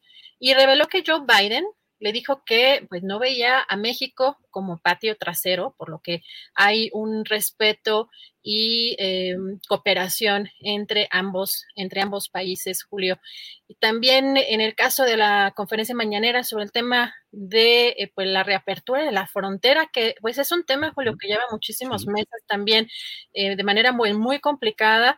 El, el, canciller Marcelo Ebrard anunció que el 8 de noviembre se reabrirá la frontera entre México y Estados Unidos. Informó además que las vacunas autorizadas en este momento por la Organización Mundial de la Salud y aceptadas por Estados Unidos son Pfizer, BioNTech, AstraZeneca, Sinovac, Johnson Johnson y Moderna. Y pues, Julio, pues finalmente, eh, recuerdas, bueno, este tema de la, de, la conductora de televisión Inés Gómez Montt y su esposo Víctor Manuel Álvarez Puga, eh, pues ya Julio Con lo de las bolsas, Adriana, esos de 8 millones de pesos una bolsa, me resulta increíble pensar, ya leí que es porque es piel de un cocodrilo muy especial o algo así, pero una bolsa de 8 millones, bueno, vi una que decían que costaba un millón de pesos y dije, bueno, ¿qué puede tener una bolsa de mano para que cueste un millón de pesos y todo esto? En fin, perdón, Adriana. No, Julio, es que es una eh, también creo que eh, entre, entre los fanáticos, por ejemplo, de los relojes, aunque creo que tiene una ingeniería pues muy diferente, obviamente que el diseño de una bolsa es el tema de los materiales, pero es obviamente el estatus, ¿no? O sea, el, el como una no sé, no sé cómo lo veas tú, pero de lo que quieras que esté hecho, que valga más que 20 mansiones este, en Beverly Hills, pero eso es como un, una señal o un mensaje de yo soy mejor que tú, ¿no? De yo puedo comprar esto. Es simplemente algo que me parece eh, em, absurdo, que debería ser, entre comillas, inhumano, aunque ya no entiendo de pronto el concepto inhumano. A veces creo que lo inhumano ya es muy humano, em, pero vemos, Julio, que en este caso, eh, sobre todo de acuerdo con Milenio, que consultó a fuentes del gobierno federal, eh, ya la Interpol emitió, al parecer, la ficha roja. En más, ya son buscados, Julio, en más de 195 países. Y eh, pues la FGR hay que recordar que busca capturar a este matrimonio por su presunta responsabilidad en delitos de delincuencia organizada, operaciones con recursos de procedencia ilícita por más de 3 mil millones de pesos y defraudación fiscal. Por ahí, Julio, fíjate que vi, vimos a un tuitero em, que estuvo recopilando información de sus propias cuentas del tipo de bolsas, pero hasta lo ponía Julio en orden alfabético, las marcas.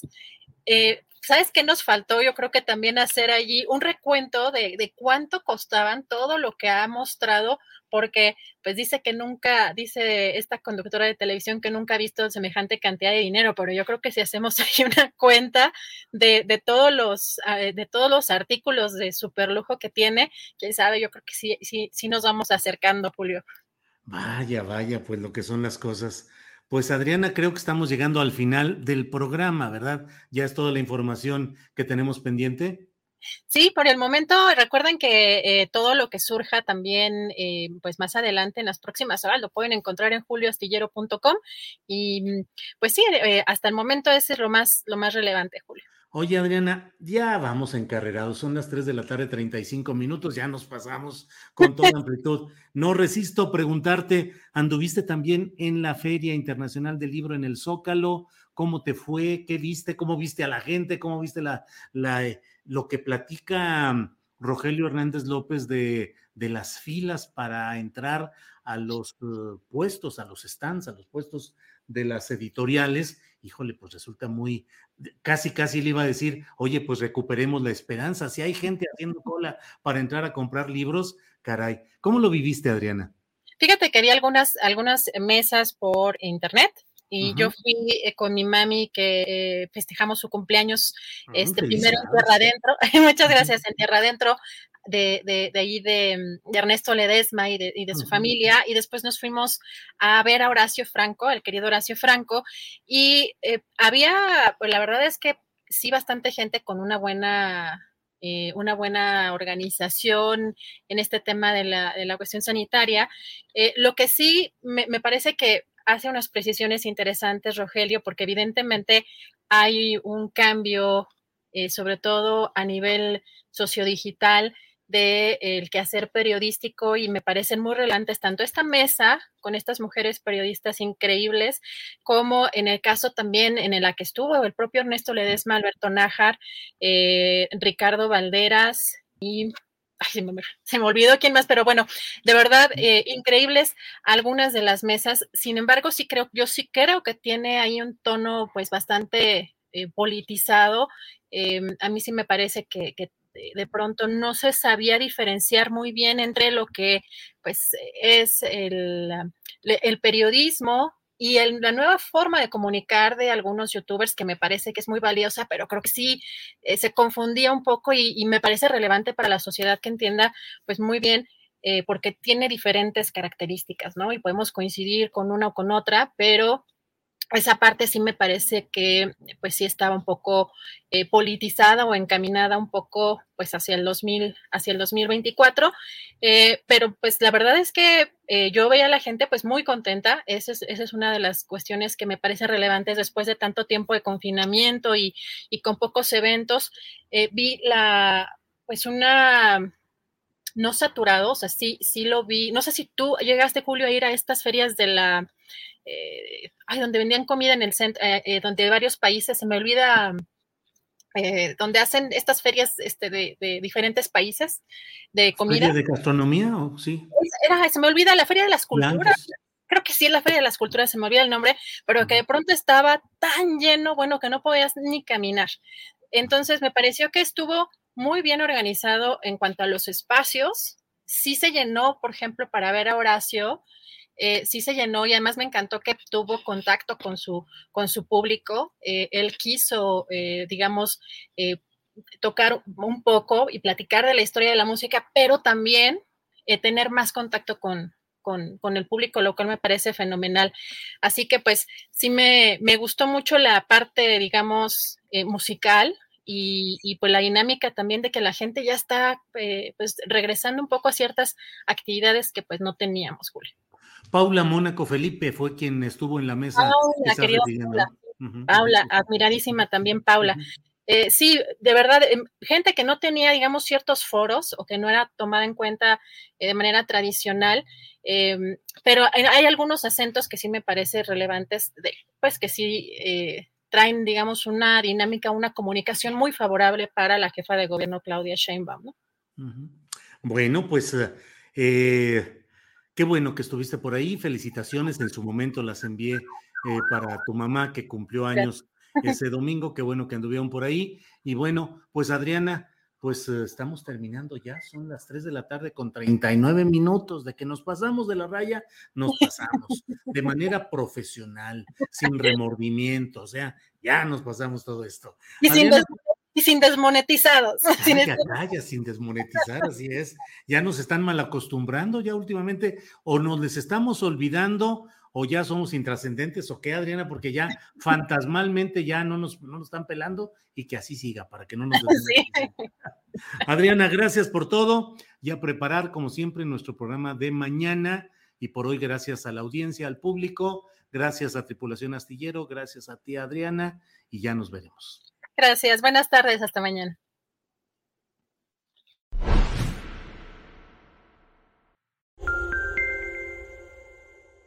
Para que te enteres del próximo noticiero, suscríbete y dale follow en Apple, Spotify, Amazon Music, Google o donde sea que escuches podcast. Te invitamos a visitar nuestra página julioastillero.com.